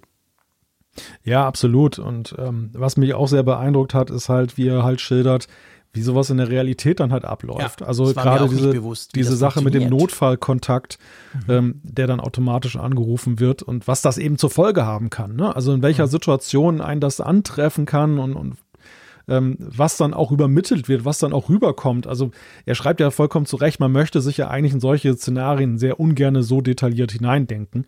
Ähm, mhm. Das, ja, äh, definitiv. Äh, das zieht einen runter. Aber wenn man jetzt damit konfrontiert wird, mal darüber nachzudenken oder wirklich diese, dieses Erlebnis jetzt eben auch vor Augen mhm. hat. Und andererseits, und das ist eben die gute Nachricht, und es hat ja augenscheinlich aber ja trotzdem dann ähm, auch, äh, es konnte ihm geholfen werden bei der ganzen Sache. Und ja, ja, klar.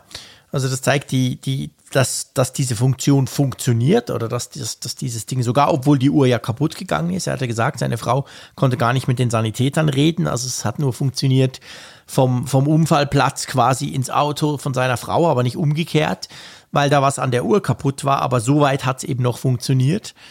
Also das ist schon krass, ja. Ich habe es ja gesagt, dass ich die Uhr allein wegen dieser Funktion auch sehr wertschätze, obwohl ich natürlich hoffe, dass mir nichts passiert, aber man weiß es ja nie und es ist eigentlich gut zu wissen, dass es diese Funktion gibt. Aber die Werbung, das stimmt natürlich, er hat es ja am Anfang geschrieben, in homöopathischen Dosen quasi, weil man, weil es halt das Risiko hat, dass es solche Leute dann wieder daran erinnert. Ja, es ruft halt sehr konkrete Szenarien auf. Ja, und das ist genau. so, also ich glaube, ja, jetzt so, so ein Vergleich, den man vielleicht ziehen kann, ist der mit der Bewerbung eines Feuerlöschers. Ich glaube, keiner stellt in Frage, dass ein Feuerlöscher ein, ein gutes Utensil ist und, und das einen Zweck erfüllt. Aber wenn man sich das abstrakt vorstellt, keiner möchte aber so wirklich eigentlich mit, besonders wenn man mal irgendwie ein Branderlebnis hatte, mhm. ähm, dann mit all dem werden. konfrontiert werden, was dann damit zusammenhängt dann auch und den O-Tönen und so. Und das, das ist so, das ist das, was ich so halt herauslese, ne? dass das bei Menschen, die eben traumatische Erfahrungen gemacht haben, wo es trotzdem geholfen hat, aber dass das eben das trotzdem nicht in dem Moment etwas Positives bei ihnen auslöst, ja. sondern ähm, eben ja, schon eben eine gefährliche Nebenwirkung einer solchen mhm. eindrücklichen Werbung mhm. dann ist. Ja, und, genau. deshalb, und deshalb finde ich diese Zuschrift halt auch so wertvoll, weil sie eben, also das ist, das zeigt hier an die, hier ist es eben keine Geschmacksfrage. Ne? Also wir, ja. wir haben über die Geschmacksfrage diskutiert. Wir haben über die mhm. Frage diskutiert, ist das etwas so, was jetzt aus unserer Sicht, die eben zum Glück solche Erlebnisse nicht hatten im Leben, ähm, dann eben, ob, ob man das okay findet oder nicht. Aber das hier ist eben eine ganz andere Perspektive. Und ja. die, ist, die ist sehr eindrücklich. Ja, definitiv. Also vielen herzlichen Dank, Markus. Hast du uns das geschrieben? Du hast uns definitiv nicht als Kummerkasten missbraucht. Also das macht niemand von euch da draußen, wenn ihr uns Zuschriften schreibt, by the way. Oft ja auch sehr persönliche. Krasses Beispiel hier von Markus. Aber wir lesen das ja alles, wir, wir, wir, wir, wir lernen daraus, uns interessiert das ja auch. Das ist ein integraler Bestandteil von diesem Apfelfunk hier, also von diesem Podcast. Und es freut uns eben auch sehr, dass ihr da auf das so anspringt und das auch macht und dass Markus quasi diese Folge dann zum Anlass nimmt, eben sowas ähm, mit uns und wir erlauben uns jetzt das Ganze quasi mit der Hörerschaft zu teilen. Das finde ich sehr, sehr mutig auch. Und vielen, vielen herzlichen Dank dafür. So, wollen wir mal ähm, zu einem Thema kommen, ein bisschen einfacher ist oder weniger schwer, sage ich mal. Und zwar, es geht ums Apple-Jahr. Du hast am Anfang die Frage gestellt, wann denn eigentlich das Apple-Jahr startet. Und das ist ja immer so, jedes Jahr ein bisschen die Frage, wir alle wissen, Januar, Februar, da läuft nichts. Aber dann, irgendwann startet es ja dann mit Neuigkeiten. Und da gibt es jetzt auch vom Herr Gurman konkret, äh, sagen wir mal, Ideen, oder? Ja, also ganz konkret ist er eigentlich nicht, denn er ja, okay, benennt so ein Zeitfenster, was man erwarten könnte, nämlich dass es im März oder April losgeht. Also er hat sich da noch das nicht festgelegt, wann genau es im März jetzt dann passieren wird. Aber er will wissen, was da kommt. Richtig, und da ist er vielleicht schon einen Schritt weiter. Also er sagt, dass es eine gewisse Wahrscheinlichkeit gibt, dass ein neues iPhone SE uns da begegnen wird. Wir lesen ja schon einige Zeit davon, dass es ja dann eben auch 5G können soll und so. Und ja, dass das dann eben da präsentiert wird. Mega wichtiges Produkt für Apple. Also bin ich schon lange davon überzeugt, das iPhone SE sowieso ja ein wichtiges Produkt. Ich habe mich immer drüber lustig gemacht, aber das heißt ja nicht, dass es für Apple und, und für viele Leute ein wichtiges Produkt ist. Und ähm, wenn das eben noch 5G kriegt, also wenn das quasi die neueste Mobilfunktechnologie unterstützen können wird, und dazu ja, es gibt ja verschiedene Spekulationen, er ist jetzt da nicht der Einzige, die ja auch sagen, das Ding soll verhältnismäßig günstig sein, was das iPhone SE ja immer schon war im Apple-Line-Up der iPhones, dann denke ich, könnte das ein super mega spannendes Gerät werden, oder? Ja, absolut. Also das SE, du weißt ja, ich war ja immer schon so ein bisschen Verfechter von dem SE, aber mhm. das ähm, eher so grundsätzlich vom technologischen Standpunkt her, beziehungsweise eben vom Standpunkt der, der Zielgruppe. Mittlerweile kenne ich auch so drei, vier Leute aus meinem Umfeld, die tatsächlich auch nur durch das SE überhaupt ein iPhone haben weil mhm. ich weiß, dass sie nicht willens wären und es auch ihre Nutzung nicht hergibt, dass sie jetzt dann für sich rechtfertigen können, einen höheren Preis auszugeben für ein neues. Sie wollen schon ein neues iPhone haben, ein neues Gerät und nicht ein gebrauchtes Gerät. Und ähm, da, sie würden aber niemals dann 1000 oder mehr Euro dafür ausgeben. Und da mhm. ist eben das SE für sie sozusagen die, das Tor zu dieser Apple-Welt gewesen ja. und sind damit super zufrieden. Ja, klar. Also das iPhone SE ist ja eigentlich der Mac Mini der iPhones, wenn du so willst.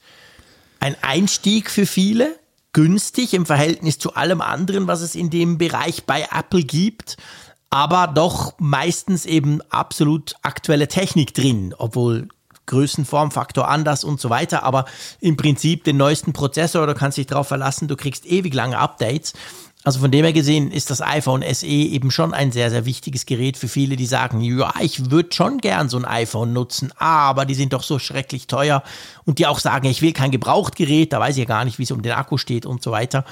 Also von dem her gesehen wäre das spannend und es würde heißen, dass das iPhone SE dann irgendwann im März oder April das Apple-Jahr quasi dahingehend einläutet. Das wäre dann das erste Event, oder? Ich zuck gerade so ein bisschen bei dem Vergleich mit dem Mac Mini, denn äh, ein YouTuber aus der Schweiz, der auch als Technologiejournalist arbeitet, namens Raphael Zeyer, um mal anzuknüpfen an, de an, deine Worte von Anfang der Sendung, dass man immer wieder erklären muss, wer denn gemeint ist. Der sagte mal zu mir vor kurzem, dass der Mac Mini zwar auf den ersten Blick günstig ist, aber wenn man den, den, ganzen Kram noch dazu kauft, den man auch braucht, um ihn dann sinnvoll einzusetzen, dann, dann äh, spare man gar nicht so viel. Ja, das stimmt natürlich, klar. Wenn du, wenn du, da, da, das ist, das ist so. Da er ja Mr. iPad ist, hat er natürlich gar keine Hardware, die man normalerweise bei sich so rumfliegen hat. Das stimmt. Dann brauchst du noch einiges und dann wird es auch wieder teurer. Dann kannst du dir eigentlich auch ein MacBook Air kaufen, was ich ja viel sinnvoller finde. Das MacBook Air ist mein Lieblingscomputer, ihr wisst es. Ich finde das ein großartiges Teil. Aber ähm, ja, das stimmt schon. Aber du weißt, was ich meine im Vergleich. Also quasi, ja, wenn du diese, diese nackte Hardware anguckst, dann ist der Mac Mini und so war er ursprünglich gedacht. Der wurde jetzt auch immer wieder ein bisschen teurer. Früher war der Mac, Mac Mini deutlich günstiger und er war vor allem im Verhältnis zu den anderen Macs war er noch eine ganze Ecke viel günstiger, als er das heute ist, wo das MacBook Air so günstig geworden ist, weißt du? Früher mhm. war dieser Sprung zwischen Mac Mini und dem günstigsten Mac, den du sonst noch kriegst, der war riesig.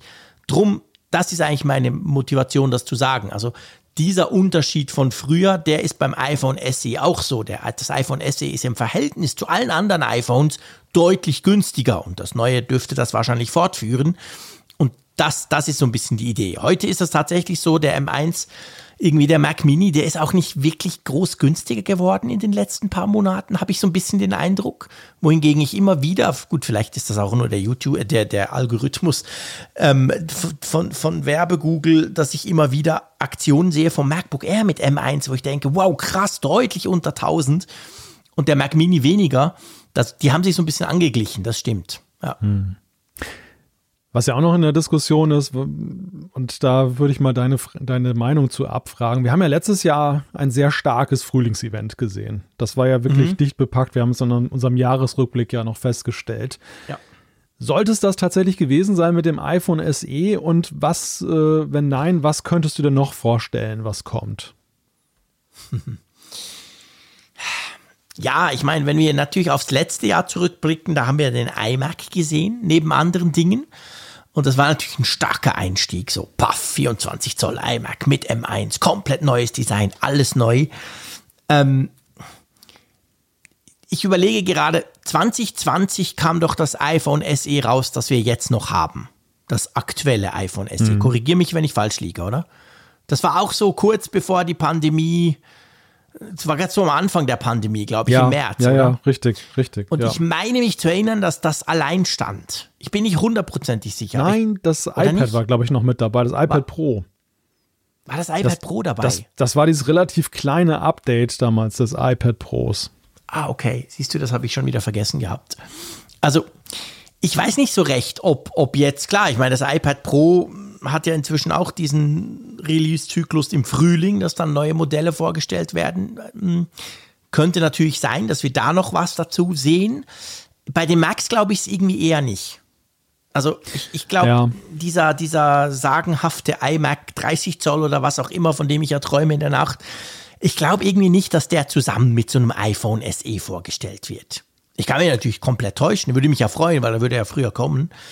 Aber ähm, ich könnte mir eher vorstellen, dass sie wirklich vielleicht dieses Jahr noch so ein eigenes Mac-Event machen, weißt du? Wo sie dann mehrere von denen rausbringen. Den neuen iMac, vielleicht einen verbesserten Mac Mini mit M1 Max oder was auch immer, irgend solche, solche Geschichten. Drum, ich weiß nicht so recht. Ja, ich glaube, es war uns auch äh, letztes Jahr schon schwer gefallen, im Vorfeld zu, so zu verorten, mhm. wo man denn jetzt dann den, den iMac so überrascht richtig, wo man den richtig anbringen könnte. Man ist mal wieder relativ schnell und ich weiß, es ist kein Hardware-Event bei der WWDC.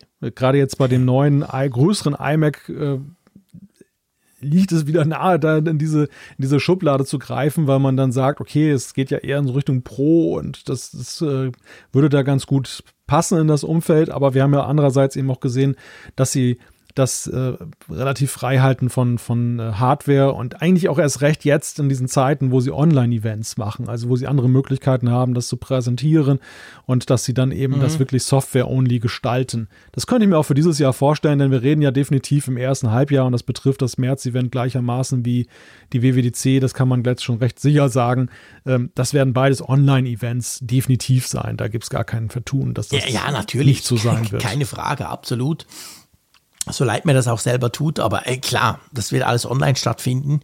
Und ähm, es ist auch so, wir, wir haben ja gesehen, dass, dass Apple durch diese Möglichkeiten der Online-Events auch ganz gerne mal einfach quasi noch ein Event zusätzlich raushaut. Weil die sind zwar immer mega toll pro, professionell produziert, aber im Vergleich zu einem echten Hardware-Event, wo du Leute aus der ganzen Welt einlädst und und und, ist es natürlich trotzdem eine relativ, ich sag's jetzt mal ganz salopp, simple Sache, so ein Event aufzuziehen. Und dass sie eben angefangen haben, dadurch auch die Sachen ein bisschen zu, zu, zu splitten und dann gibt es vielleicht noch ein Event mehr sogar. Drum, ich, ich weiß nicht, was im Frühling kommt. Also klar, vielleicht überrascht uns Apple alle und haut trotzdem die Macs raus schon. Andererseits muss man sagen, ja, so, so ein Mac Pro, der ja dieses Jahr irgendwie auch erwartet wird, der würde sich ja zumindest als Teaser an der WWDC trotzdem gut machen, egal ob online mhm. oder nicht online. Also ihr seht, es gibt da, die, die, wir wissen es letztendlich nicht. Ich glaube, als gesichert gilt, und das glaube ich wirklich auch, das iPhone SE, weil dieser Rhythmus von alle zwei Jahre so ein iPhone SE, der macht irgendwie Sinn, finde ich, nach der langen Pause, die vorher war. Und eben vor allem dazwischen, ganz wichtig, nicht irgendwo in die Nähe des, des richtigen iPhones, sondern das muss im Frühling passieren. Also das könnte schon so sein. Das glaube ich auch, aber alles andere, pff, keine Ahnung. Müssen wir abwarten. Wir werden sehen. Ja, am Ende können wir nur spekulieren, was das angeht. Aber auf mhm. jeden Fall das iPhone SE, ähm, das, das ist halt, es wäre ein schöner Auftakt für Apple, äh, für dieses Jahr, denn dass sie eben auch 5G dann in dieses Preissegment dann noch reinbringen. Ja, super das, wichtig. Das hat schon eine ganz, genau, das hat strategisch eine ganz wichtige Bedeutung ja. für sie, auch dann ja, das da zu das besetzen. Genau, ja. ja, das ist ganz, ganz wichtig. Und man hatte gesehen, was damals, was tönt so blöd, vorletztes Jahr war das ja schon, als die iPhone 12 Modelle mit 5G kommen, was das ja. für, für, einen unglaublichen ähm, ähm, Run quasi ausgelöst hat. So viele haben gesagt, ja, ich will schon ein neues iPhone, aber ich warte noch auf 5G. Und genau das Gleiche würde beim, beim günstigen iPhone SE eben auch passieren. Dass viele sagen, ja, ist okay, aber hey, ich würde mir eins kaufen, aber sorry, das muss doch 5G haben. Also darum glaube ich, ist das hyper wichtig für Apple, das zu tun und das jetzt dann eben auch zu bringen. Drum, das passt dorthin und alles andere, da lassen wir uns natürlich gerne überraschen, wenn noch mehr kommt. So, wir sind bei der Umfrage der Woche angelangt, genau. mein Lieber. Apropos überraschen, richtig. Apropos überraschen, genau. Jetzt kommt, wer hätte das gedacht, die Umfrage der Woche. Hier sind die Ergebnisse. Schieß los, was wollten wir denn wissen? Ja, wir wollten von euch wissen, ob ihr Apple-Geräte nutzt, um eure Fitness zu verbessern. Und insgesamt 1950 Teilnehmerinnen und Teilnehmer haben sich beteiligt. Die meistgewählte Antwort war mit 40 Prozent ja oft. Ganz genau. Und dann kommt mit äh, 27 Prozent kommt Nein. Also nach 40 Prozent Ja kommt dann knapper Drittel, der sagt, nö, brauche ich nicht. Aber dann immerhin 21 Prozent sagen ja manchmal. Also die zusammengezählt sind dann deutlich über die Hälfte, die gesagt hat ja. Und dann gibt es noch 11 Prozent Ja selten. Und 0,3 sagen besitze keine Apple-Geräte. Fünf Stimmen, das sind unsere Android-Nutzer. Ja, definitiv. genau, also muss man schon sagen, ja, also immerhin mehr als die Hälfte, die sagt, ja, deutlich mehr, wenn wir jetzt die, die selten noch nehmen, sagt, ja, ähm, sie, sie, sie nutzen Apple-Geräte, um die Fitness zu verbessern. Ja, also es sind ja fast drei Viertel der, der ja. Teilnehmerinnen und Teilnehmer der Umfrage, die eben das gesagt 70, haben. Ja, genau, genau, stimmt. Und das, äh, das finde ich ist schon, also ich, klar, ich habe damit gerechnet, du sicher auch, dass das eben dann die dominante ähm, Antwortoption sein wird, dass eben viele das eben mitnehmen, diese Möglichkeit, das eben zu machen. Aber dass es tatsächlich so viele sind, das finde ich schon, das ist sehr beeindruckend und, und äh, ja, schöner Erfolg für Apple, dass sie letzten Endes das Fitness-Thema dann auch so in den Fokus rücken konnten bei, bei den Nutzern. Ja, ich glaube halt auch, der, der Vorteil ist, und das sehe ich ja bei mir auch im, im Verlauf der Zeit, dieses Unterschwellige. Weißt du? Ja. Ich meine, wenn die jetzt angepriesen wird als die Apple Watch Sport und sie ist dick und fett und sie ist vor allem, damit du 30 Kilometer rennen kannst jeden Morgen vor dem Frühstück, da würde ich mir die ja niemals kaufen. Das würde mich ja total abschrecken als faule Nuss. Aber diese, dieses stete Verbessern der Funktionen und gleichzeitig finde ich dieses einfach machen, wie einfach du doch mal so ein, ich meine, schon allein Workout hätte mich früher abgeschreckt. Aber heute ist das so simpel. Hey, ich gehe spazieren und nach 20 Minuten springt die Uhr und sagt, du, ich merke, du bist am Laufen. Willst du nicht das Training starten? Das ist ja schon mhm. eigentlich am Tun. Da sage ich nur noch ja und dann zack, habe ich schon ein Training. Also das finde ich ist wahrscheinlich genau der Vorteil. Ja, ich glaube, das, das, das spielt auch eine ganz große Rolle, dass es sich von selbst immer in den Fokus rückt. Mhm. Und was, glaube ich, auch ein sehr starker Faktor ist, das macht auch bei mir viel von der Aufmerksamkeit aus, ist diese Gamification, diese, mhm. dass das im Grunde genommen Definitiv. alles so, so, ein bisschen Spiel ist. Diese allein die Ringe, Tatsache. Die schon geil. Ja, eben. allein wenn du die Apple Watch hast und dieses tägliche, dass du immer wieder dann erinnert wirst, deine Ringe sind bald voll, wenn du jetzt noch 30 Minuten läufst, dann, genau. hast, dann hast, du deine 30 genau. Bewegungsminuten noch erreicht so und so weiter. Das ist so Oder, gut. Oder man bekommt halt, wenn man jetzt äh, bei anderen verfolgt, was sie tun, bei dir zum Beispiel sehe ich dann, du hast ein Training gemacht, du hast gerade mhm. deine drei Ringe geschlossen. Bei Raphael war das heute auch so, dann wurde mir gleich dann unter die Nase riemen, willst du nicht einen Wettbewerb mit Raphael beginnen? genau. Wobei, wobei, kurioserweise muss ich mal sagen, ich bekomme immer nur bei Raphael diese, diese Einladung zum Wettbewerb.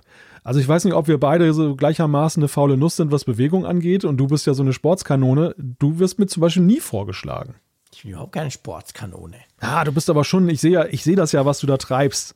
Ne? Also du sagst zwar immer, du bewegst dich nicht viel, aber du bewegst dich ja doch eine ganze Menge mehr. Ich bin ein nervöser Typ, das weißt du ja. Ja. ADHS hoch drei und das zappelt den ganzen Tag. Also der, der Bewegungsring, wenn ich den abends aufrufe bei dir, dann dreht er sich ja, ja erstmal dreimal um die eigene Achse. ich mich auch. Ja, ja, das stimmt schon. Das, das, das stimmt schon. Vielleicht, vielleicht, aber ich glaube nicht, dass es das ist. Kriegst du denn noch, ich meine, du hast ja ganz viele Freunde auf der Apple Watch. Ähm, kriegst du denn noch von anderen? Also kriegst du nur von mir keine oder kriegst du generell nur vom Zeier überhaupt Aufforderungen, beziehungsweise umgekehrt, die Uhr schlägt dir den Zeier für einen Wettbewerb vor? Es ist fast immer nur der Zeier. Lustig. Ich weiß nicht, was mit dem los ist oder mit mir los ist oder was mit uns los ist. Keine Muss Ahnung. ich mir Sorgen machen, Malte? Dass du wieder abtrünnig wirst im Apfelfunk. Nein, ich schlage. Wenn Apple, Apple Watch Richtung St. Gallen drängt. Ich schlage diese Einladung immer aus, kann ich dir versichern. So ist brav. es gibt keinen Grund, eifersüchtig zu sein. Sehr schön. Nein, das bin ich selbstverständlich nicht. Ich freue mich doch über die Schweiz Connection von Malte. Wobei er, er lädt mich ja nicht mal ein. Das ist ja noch das Perplexe oder das Kuriose daran, sondern es ist ja die Uhr, die da versucht, ja, genau, uns immer die zu Uhr verkuppeln. schlägt das vor. Ja, ja, genau. Die Uhr versucht da irgendwas, irgendwas zu erreichen. so weit sind wir schon. Ja, ja, so, schlimm. aber wir haben natürlich auch eine neue Umfrage der Woche, gell? Genau, anknüpfend an, äh, vorhin, wo wir über mhm. iCloud Pri Private Relay gesprochen haben, wollen wir diesmal, es ist wieder eine Nutzungsfrage, von mhm. euch wissen, nutzt ihr das denn? Ja, genau. Und dann gibt es die Möglichkeit, ja, nein, kenne ich gar nicht, finde ich auch ganz wichtig, könnte ich mir gut vorstellen, dass der eine oder andere sagt, habe ich noch nie davon gehört, wird von meinen Geräten nicht unterstützt oder einfach, weiß ich nicht, keine Ahnung. Also mal so iCloud Private Relay ein bisschen abfragen. So, Jetzt muss ich da gucken, dass ich kein äh, Chaos in meinen Fenstern kriege. Ihr wisst, ich habe immer 2138 Tabs offen. So, ich habe den richtigen wieder gefunden, weil wir springen jetzt nämlich zu dem Feedback aus unserer Hörerschaft. Einverstanden? Genau. Und ich möchte gerne gleich am Anfang ein Feedback einbauen, das uns in der Art und Weise unterschiedlich erreicht hat. Und zwar geht es um NordVPN und Netflix beziehungsweise generell NordVPN und ich kann damit auf andere Datenbanken, Libraries zugreifen, um Inhalte gucken zu können. Einverstanden, da machen wir mal so ein bisschen einen Punkt drum, weil NordVPN ist ja auch ein guter Partner von uns. Das habt ihr mitbekommen. Die sponsern immer wieder Folgen von uns. Und da sind Fragen dazu gekommen und die möchte ich gerne klären. Und ich würde gerne mal anfangen mit dem Christoph. Einverstanden? Mhm. Genau, und zwar er schreibt, in der letzten Folge hat JC darüber gesprochen, wie er Netflix aus den USA mit NordVPN geguckt hat. Kannst du lieber JC bitte erklären, wie du das gemacht hast? Welches Endgerät hast du benutzt? Wie hast du es verbunden etc.? Ich frage deshalb, weil selbst der offizielle Support von NordVPN sagt, dass Netflix gucken im Ausland mit NordVPN nicht möglich ist. Ich wäre über eine Antwort sehr dankbar, nur weil ich auch gerne Knight Rider gucken würde. So, und jetzt dazu ist es ganz wichtig zu wissen, das ist tatsächlich ein Punkt, Netflix versucht immer mal wieder diese VPNs, die ja dann eben vorgaukeln, dass du in den USA zum Beispiel sitzt, zu unterbinden. Früher haben sie das gar nicht gemacht und dann wurden sie aber auch von den Rechteinhabern dazu gedrängt, weil wenn natürlich Netflix gar keine Rechte hat, zum Beispiel jetzt Knight Rider in der Schweiz zu zeigen, dann freuen sich natürlich die Rechteinhaber von Knight Rider nicht, wenn ich das trotzdem in der Schweiz gucken kann. Das ist so ein bisschen ein Katz-und-Maus-Spiel dort. Das ist mal die eine Seite, die man wissen muss. Manchmal geht es besser, manchmal geht es schlechter. ich habe ein bisschen recherchiert, warum das denn bei mir funktioniert, weil ich erkläre hier im Apfelfunk nicht, dass ich irgendwie Knight Rider gucken kann, wenn ich das gar nicht mache. Und der Punkt ist dann der, in dem Fall, und das hilft jetzt leider dem Christoph nicht, aber ich finde es wichtig, das zu erwähnen, ähm, ich habe vor sechs Jahren in den USA einen Netflix-Account eröffnet. Also mein Account ist eigentlich ein US-Account mit aber einer ganz normalen Schweizer Kreditkarte, die ich auch schon viermal gewechselt habe. Das geht offensichtlich immer noch problemlos. Die Adresse ist Infinity Loop 1, also die ehemalige alte Apple-Adresse. Kann man ja angeben, ist ja kein Problem bei Netflix. Und der Weg rum, also du bist im Ausland und willst nach Hause telefonieren, der funktioniert. Der geht auch mit, mit, mit, mit, mit einem VPN. Das lässt Netflix quasi zu. Aber drum konnte ich Knight Rider gucken. Weil, und das finde ich noch wichtig, und wir werden auch Acht geben in Zukunft, wenn wir wieder über, über NordVPN sprechen, dass wir das entsprechend gut so darstellen, dass sich keiner falsche Hoffnungen oder falsche Ideen macht. Bei Netflix ist es ja immer so, du hast die, du hast den Inhalt in dem Land, wo du bist und nicht den Inhalt von dem Land, wo du deinen Account hast. Also wenn ich in Holland bin, fehlen mir Inhalte, die ich in der Schweiz aber habe. Ich habe aber in der Schweiz andere Inhalte, als ich in den USA habe, zum Beispiel Knight Rider. Und ich kann eben wegen meinem US-Account quasi, konnte ich das über NordVPN machen. Habe mir das gar nicht überlegt, warum das bei mir geht. Und inzwischen aber offensichtlich ist es schwierig bis unmöglich, dass man per NordVPN wieder Netflix in, in Amerika gucken kann, wenn man eben nicht einen Amerika-Account hat. Also das hat mich ein bisschen Recherche gekostet, aber ich habe jetzt rausgefunden, warum das bei mir funktioniert gleich wieder was dazugelernt. ja, Netflix, ich, ich sage das auch drum, weil wir kriegen auch bei uns, bei Comparis, wo ich arbeite, ganz viele Anfragen immer wieder zu Netflix. Hier und da und warum geht das nicht? Ich war in den Ferien, es war so cool, ich habe das geguckt, warum geht das jetzt wieder nicht mehr? Und ich habe da auch schon mal mit Netflix hin und her getan und es ist tatsächlich so, dass sie halt letztendlich, ich meine, ihnen wäre das ja noch wurscht, Hauptsache sie haben einen zahlenden Kunden aber sie müssen halt letztendlich auch schauen, dass sie diese, diese, diese ganzen Verträge, die sie da abgeschlossen ja. haben für Inhalte, dass sie denen auch gerecht werden. Und darum bekämpfen sie eben auch immer wieder diese, diese VPN-Anbieter. Ja, sie müssen natürlich unter Beweis stellen, dass sie ernsthaft dagegen vorgehen. Das ist ne? genau das, der Punkt. Ja. Genau. Also drum, Christoph, wirst du wahrscheinlich leider Knight Rider nicht gucken können. Ähm, ich weiß, es gibt immer mal wieder irgendwie auf RTL 5 oder so, machen sie manchmal am Nachmittag, glaube ich, Wiederholungen. Ich bin ziemlich sicher, man kann es auch sonst irgendwo gucken. Ihr dürft uns gerne schreiben, damit der Christoph vielleicht erfährt, wie er sonst noch Knight Rider gucken kann. Ich gucke es ja eben jetzt über Netflix und NordVPN auf Englisch, aber vielleicht gibt es noch eine andere Möglichkeit. So, das dazu. Und ich glaube, man kann das so ein bisschen zusammenfassen. Wir haben auch noch andere ähm, Zuschriften dazu bekommen, dass halt ähm, diese, diese Idee, dass du dir Inhalte angucken kannst in anderen Ländern, korrigier mich Malte, die funktioniert eigentlich dann am besten, wenn du so diese öffentlich-rechtlichen Mediatheken nutzt. Oder du zum Beispiel hast mir erzählt, dass du manchmal SRF guckst, gell? Ja, also da war das tatsächlich für du mich Schweizer ein großer, hören willst.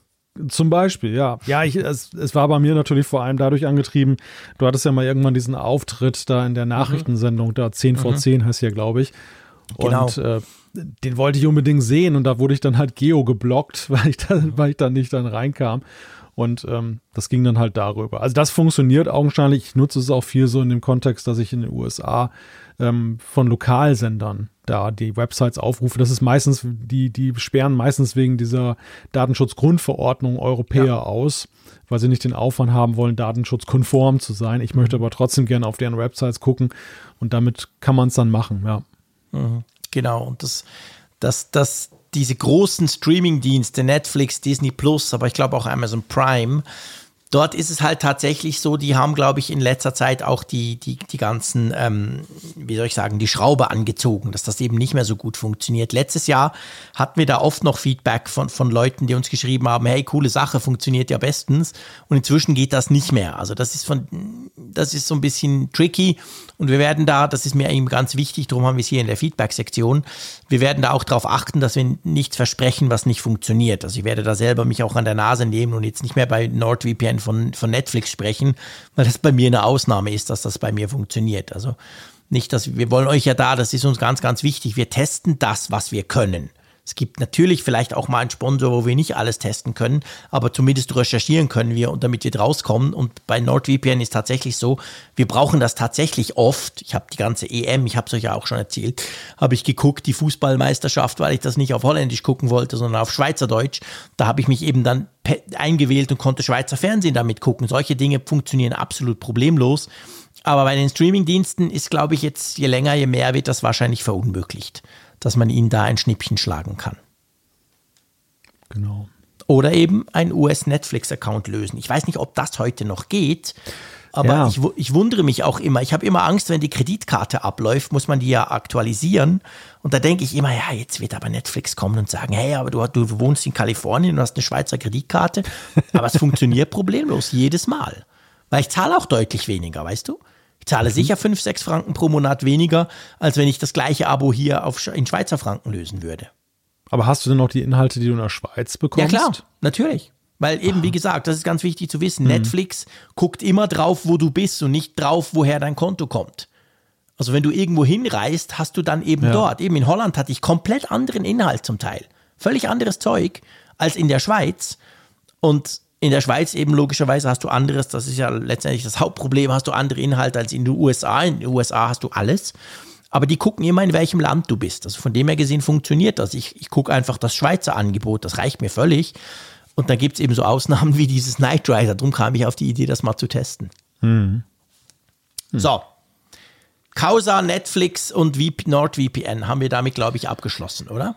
Genau, damit können wir da einen Haken machen. Ich würde wenn du gestattest, mal zu dem Max übergehen. Sehr gerne. Zuschrift. Das war nämlich auch ein Thema, wo wir aktiv aufgerufen hatten und hatten gesagt, bitte gebt uns mal aus eurer Perspektive ein Feedback. Es ging um den Notfallpass die Möglichkeit, mhm. dass du hinterlegen kannst, Informationen zu deiner Körpergröße, Gewicht, Blutgruppe mhm. und so weiter und so fort.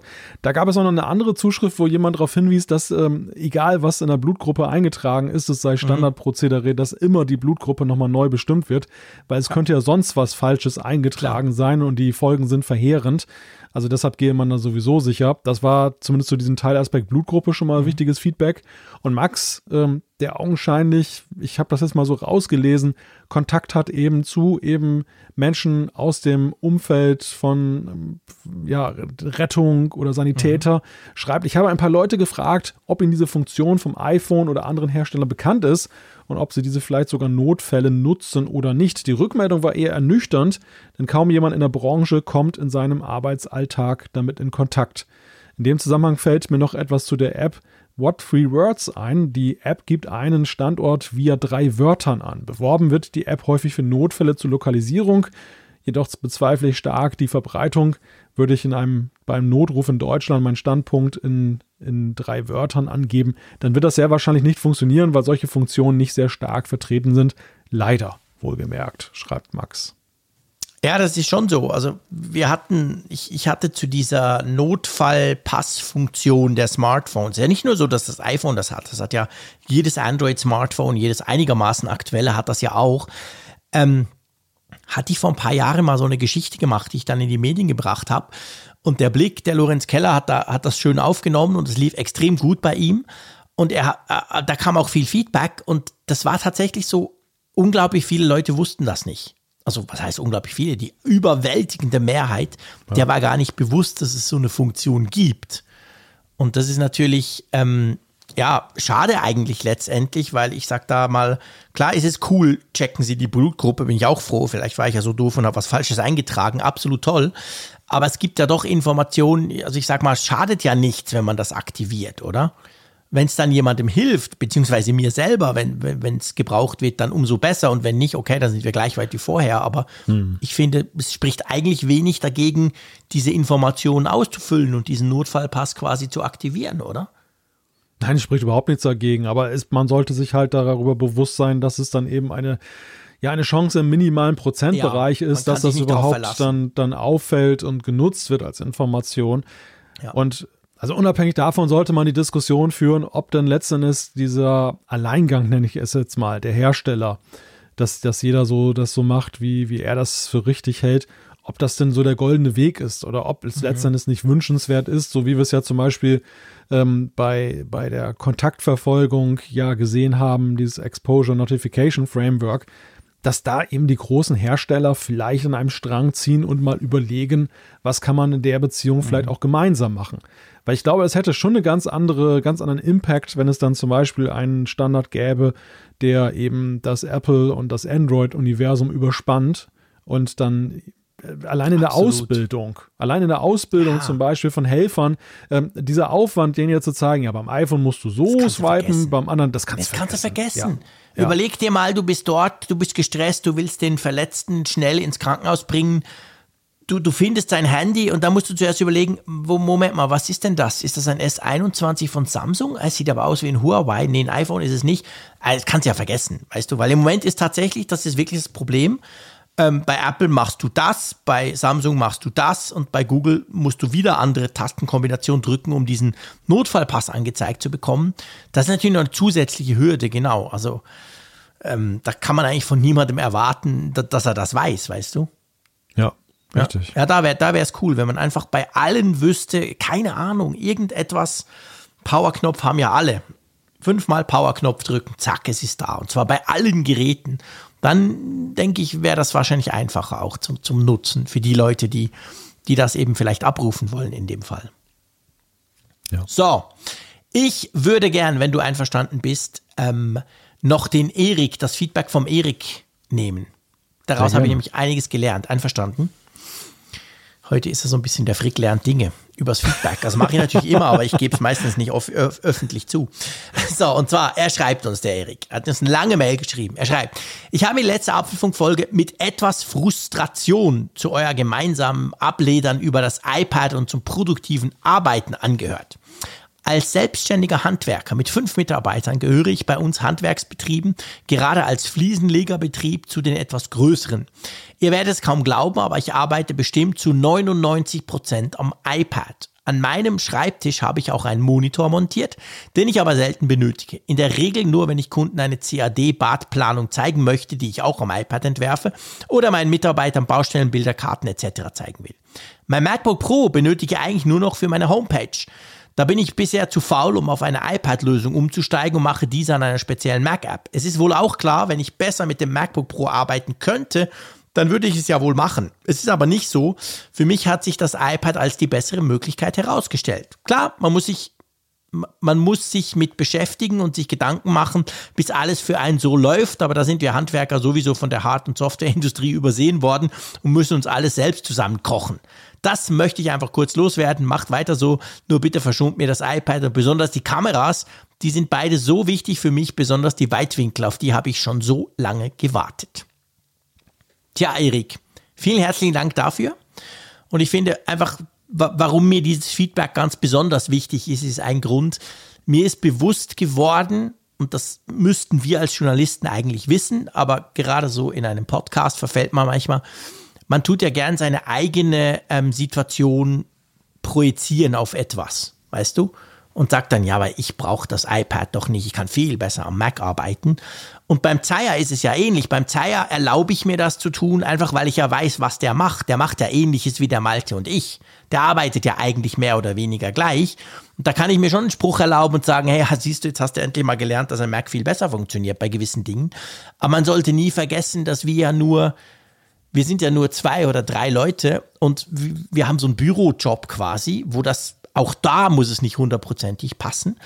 Aber für ganz viele andere Dinge ist es eben völlig anders. Und ich glaube, das ist mir wirklich, muss ich, ich, ich gebe das hier offen zu, ist mir bei dieser Zuschrift bewusst geworden. Ich dachte, ja, der Erik ist wahrscheinlich mega happy, hat er sein iPad und kann viel besser arbeiten als früher, wo er vielleicht einerseits Laptop, andererseits Papier, keine Ahnung hatte. Und es ist genau das Richtige. Also von dem her gesehen, ähm, nehme ich mich selber an der Nase. Man muss ein bisschen überlegen. Man kann nicht alle Möglichkeiten im Kopf haben, völlig klar. Darum sind wir so extrem ange angewiesen und so froh über euer Feedback. Aber das finde ich schon, das war mir ganz wichtig. Das wollte ich jetzt unbedingt mal noch bringen. Ja, ich kann das nur unterstreichen, weil ich bin ja tatsächlich in beiden Welten da auch unterwegs. Ähm, ich habe, ich, du erinnerst dich, ich war ja anfangs einer der größten Skeptiker, das iPad professionell mhm. zu nutzen Das erste Pro, da war ich so begeistert und du warst total zurückhaltend, stimmt. Ich war total zurückhaltend, weil es für mich immer noch eigentlich äh, ein Consumer-Device war. Mhm. Nicht Apple das zu der Zeit noch nicht so wirklich abgekauft habe, mhm. dass, dass ich das zum Beispiel für mich jetzt im professionellen Kontext nutzen kann. Aber es ist wirklich so, ich bin dann zwei Welten unterwegs. Ich bin immer mhm. noch ein Freund des stationären Computers jetzt, wenn ich an einem Schreibtisch sitze, aber mhm. zum Beispiel, wenn ich unterwegs bin, ich habe mir zum Beispiel die Steno-Blöcke abgewöhnt. Also ich bin immer mhm. mit meinem iPad ja. Pro unterwegs und nutze das dann halt äh, bei Vorortterminen als Input-Device. Hat schon dazu geführt, dass Leute dann, äh, dann die, das Magic Keyboard nachgekauft haben, weil sie gesagt haben, das ist ja cool, das ist ja toll. cool. Aber auf jeden Fall hat das iPad Pro sich da irgendwo so, so einen Platz eben auch in meinem Arbeitsleben dann äh, mhm. Genommen. Und ja. ähm, durchaus mit auch mit sich vergrößerndem Anteil. Aber mhm. du, du, hast es so schön gesagt, es gibt eben unterschiedliche Szenarien und es gibt eben auch ja eben auch Szenarien, wo einwandfrei der momentan der Mac die erste mhm. Wahl ist. Also wenn ich alleine an den ganzen Developer-Kram denke, das kannst du ja, mit dem iPad ja, ja gar nicht vernünftig abbilden. Das ja. ist, äh, also zumindest jetzt, wenn du zum Beispiel jetzt mit Objective-C äh, oder mit Swift mhm. arbeiten willst und willst richtig Apps machen, das äh, ja, ja, klar, es gibt, gibt Mittel und Wege, dass du dich zum Beispiel auf dem Mac aufschaltest und dann doch trotzdem am iPad arbeitest, aber da ist dann doch der unmittelbare Weg über das Gerät, den ja. Mac selber, dann doch, glaube ich, erste Wahl. Ja, genau. Nee, eben, also ich meine, ich habe es ja auch gesagt, das habe ich schon letzte Woche, also habe ich immer wieder gesagt, ich habe ja unterwegs ist ja das iPad Pro mein Laptop eigentlich. Mein Problem im Moment ist, dass ich nie mehr unterwegs bin und ja. darum ähm, brauche ich natürlich dadurch viel, viel weniger. Aber klar, also es, es, hat, es gibt spezielle Szenarien, die auch bei mir perfekt aufs iPad passen. Aber wenn ich so vergleiche mit dem Mac, passt für mich der Mac eben besser. Aber das heißt ja nicht, dass es für euch da draußen so sein muss. Und ihr dürft uns gerne schreiben, gerade so wie der Erik das gemacht hat, so im Sinn von, hey, das frustet mich jetzt. Der Frick lästert wieder über das iPad ab. Dabei ist das iPad für uns das perfekte Arbeitsgerät. Da freue ich mich auch immer, weil wir solche Dinge dann lernen. Ich habe keine Ahnung, wie ein Handwerker arbeitet, ein Fliesenleger. Puh. Aber dass, dass das dann eben dort eine Rolle spielt und die Kamera auch wichtig ist, das finde ich super spannend. Und das lerne ich durch solche Zuschriften und darum freuen mich diese Zuschriften immer, auch wenn ihr schreibt, ihr habt euch über den Frick genervt. Schreibt mir der Walter auch immer. Ständig. Dreimal pro Woche. genau. Die tägliche Mail sozusagen. Die tägliche Mail. Oh nein, Frick, was hast du wieder? genau. Drum, bevor da zu viel kommt und ich noch mehr Mist mache, schlage ich vor, wir beenden die Ausgabe 310. Einverstanden? Ja, ich habe übrigens, während du gesprochen hast, mal spaßeshalber diese Sache mit den drei Wörtern ausprobiert. Und habe jetzt mal lustigerweise deine Adresse eingegeben. Sehr lustig, was da ausgespuckt wurde als drei, drei Wörter. Wörter? Äh, ich habe ich hab ehrlich gesagt bei dieser Zuschrift, das war die vorherige, ich habe gar nicht begriffen, wie das funktioniert. Ja, das ist eine ganz witzige Geschichte. Das ist, ist irgend so ein Geheimcode, oder? Ja, in gewisser Weise. Also es geht letztendlich darum, dass, du weißt ja, normalerweise ist es ja klar, du kannst eine Adresse nennen, so Anschrift mit mhm, Hausnummer, genau. Postleitzahl und Land genau. und so weiter. Aber das sind, sind, ja relativ viele Angaben, die du mhm. da tätigen musst. Mhm. Und das ist natürlich auch je nachdem, welchen Ort auf der Erde du meinst, dann auch mitunter, dann hast du auch dann ähm, in anderen Schriftzeichen, Namen und so mhm, weiter, ja, genau. wird es ja, ja kompliziert. So. Genau. Dann kannst du natürlich äh, Längen und Breitengrade angeben, dann wird es richtig kompliziert. Ganz ja, viele genau. Zahlen, sozusagen die IBAN-Nummer der Geolokalisation, genau. Lokalisierung. Und aber es gibt eben diese Idee, dass man, da, da gibt es einen Algorithmus, der zur Georeferenzierung dann eben Wörter, ganz normale Wörter gebraucht. Okay. Also zum Beispiel die Freiheitsstatue ähm, in New York, der Ort, der, wenn du da eingibst in diese, diese Suche von dieser, das ist auch so eine Karte wie Google Maps, lautet dann dankt anlegen Kinosaal. Okay also relativ sinnbefreit jetzt dieser Satz, aber sind halt mhm. ganz normale Wörter, ne, die man dann da einfach eingibt. Und jetzt habe ich Spaß, aber mal deine Adresse Und eingegeben. Was kommt dann? ja, darf ich das sagen? Sonst kann man ja deine Adresse herausfinden jetzt. Das aber kann man ja auch so. Ja, also der Google das, anschmeißen ist ja nicht schwierig, unsere Adresse rauszufinden. Also ich das stimmt, dich. das stimmt. Also es lautet dann Kreide erfährt Preis. okay, solange Kreidefressen nicht kommt, bin ich ja noch einigermaßen happy. Und bei mir, und, bei du willst aber behaupten, also nur, dass ja. ich das begriffen habe, weil ich bin wirklich zu doof. Also mit diesen drei Wörtern kannst du jeden Ort der Welt abdecken. Augenscheinlich. Also jeder Augenscheinlich. Ort der Welt hat einfach drei so völlig random Wörter und das genau. passt dann. Immer drei ja, Wörter, die mit Punkten verbunden sind und ja, wenn du die eingibst, dann, ja, das ist total crazy, die ganze Geschichte. Und bei mir habe ich da mal geguckt, da ist es Tuch schwarzen Ablaufen. Super. Ja, ich stelle mir einfach vor, wenn du das jemandem durchgibst. Ja, ich Ja, bin dann- da in, was war's bei mir? Kreide.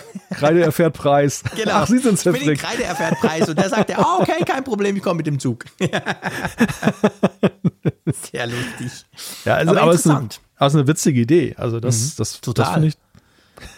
War mir vor allem überhaupt nicht klar, wie das funktioniert. Also ich eben, wir haben Ja. das Mail vorgelesen und ich dachte, okay, ich gehe da nicht, nicht näher drauf ein.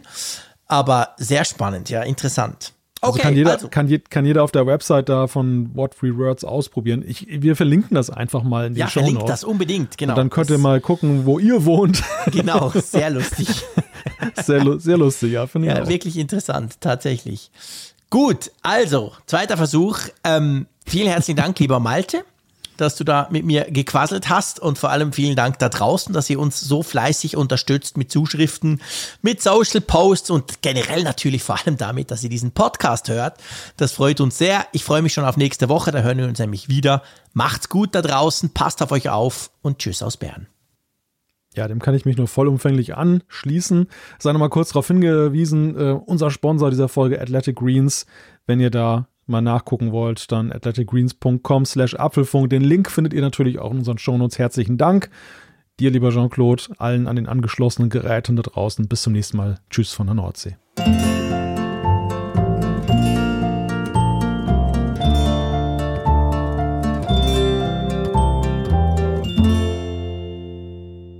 Auf Empfang mit Funkgerät, der App zum Apfelfunk. Lade dir jetzt Funkgerät für iOS und Android kostenlos im App Store und bei Google Play.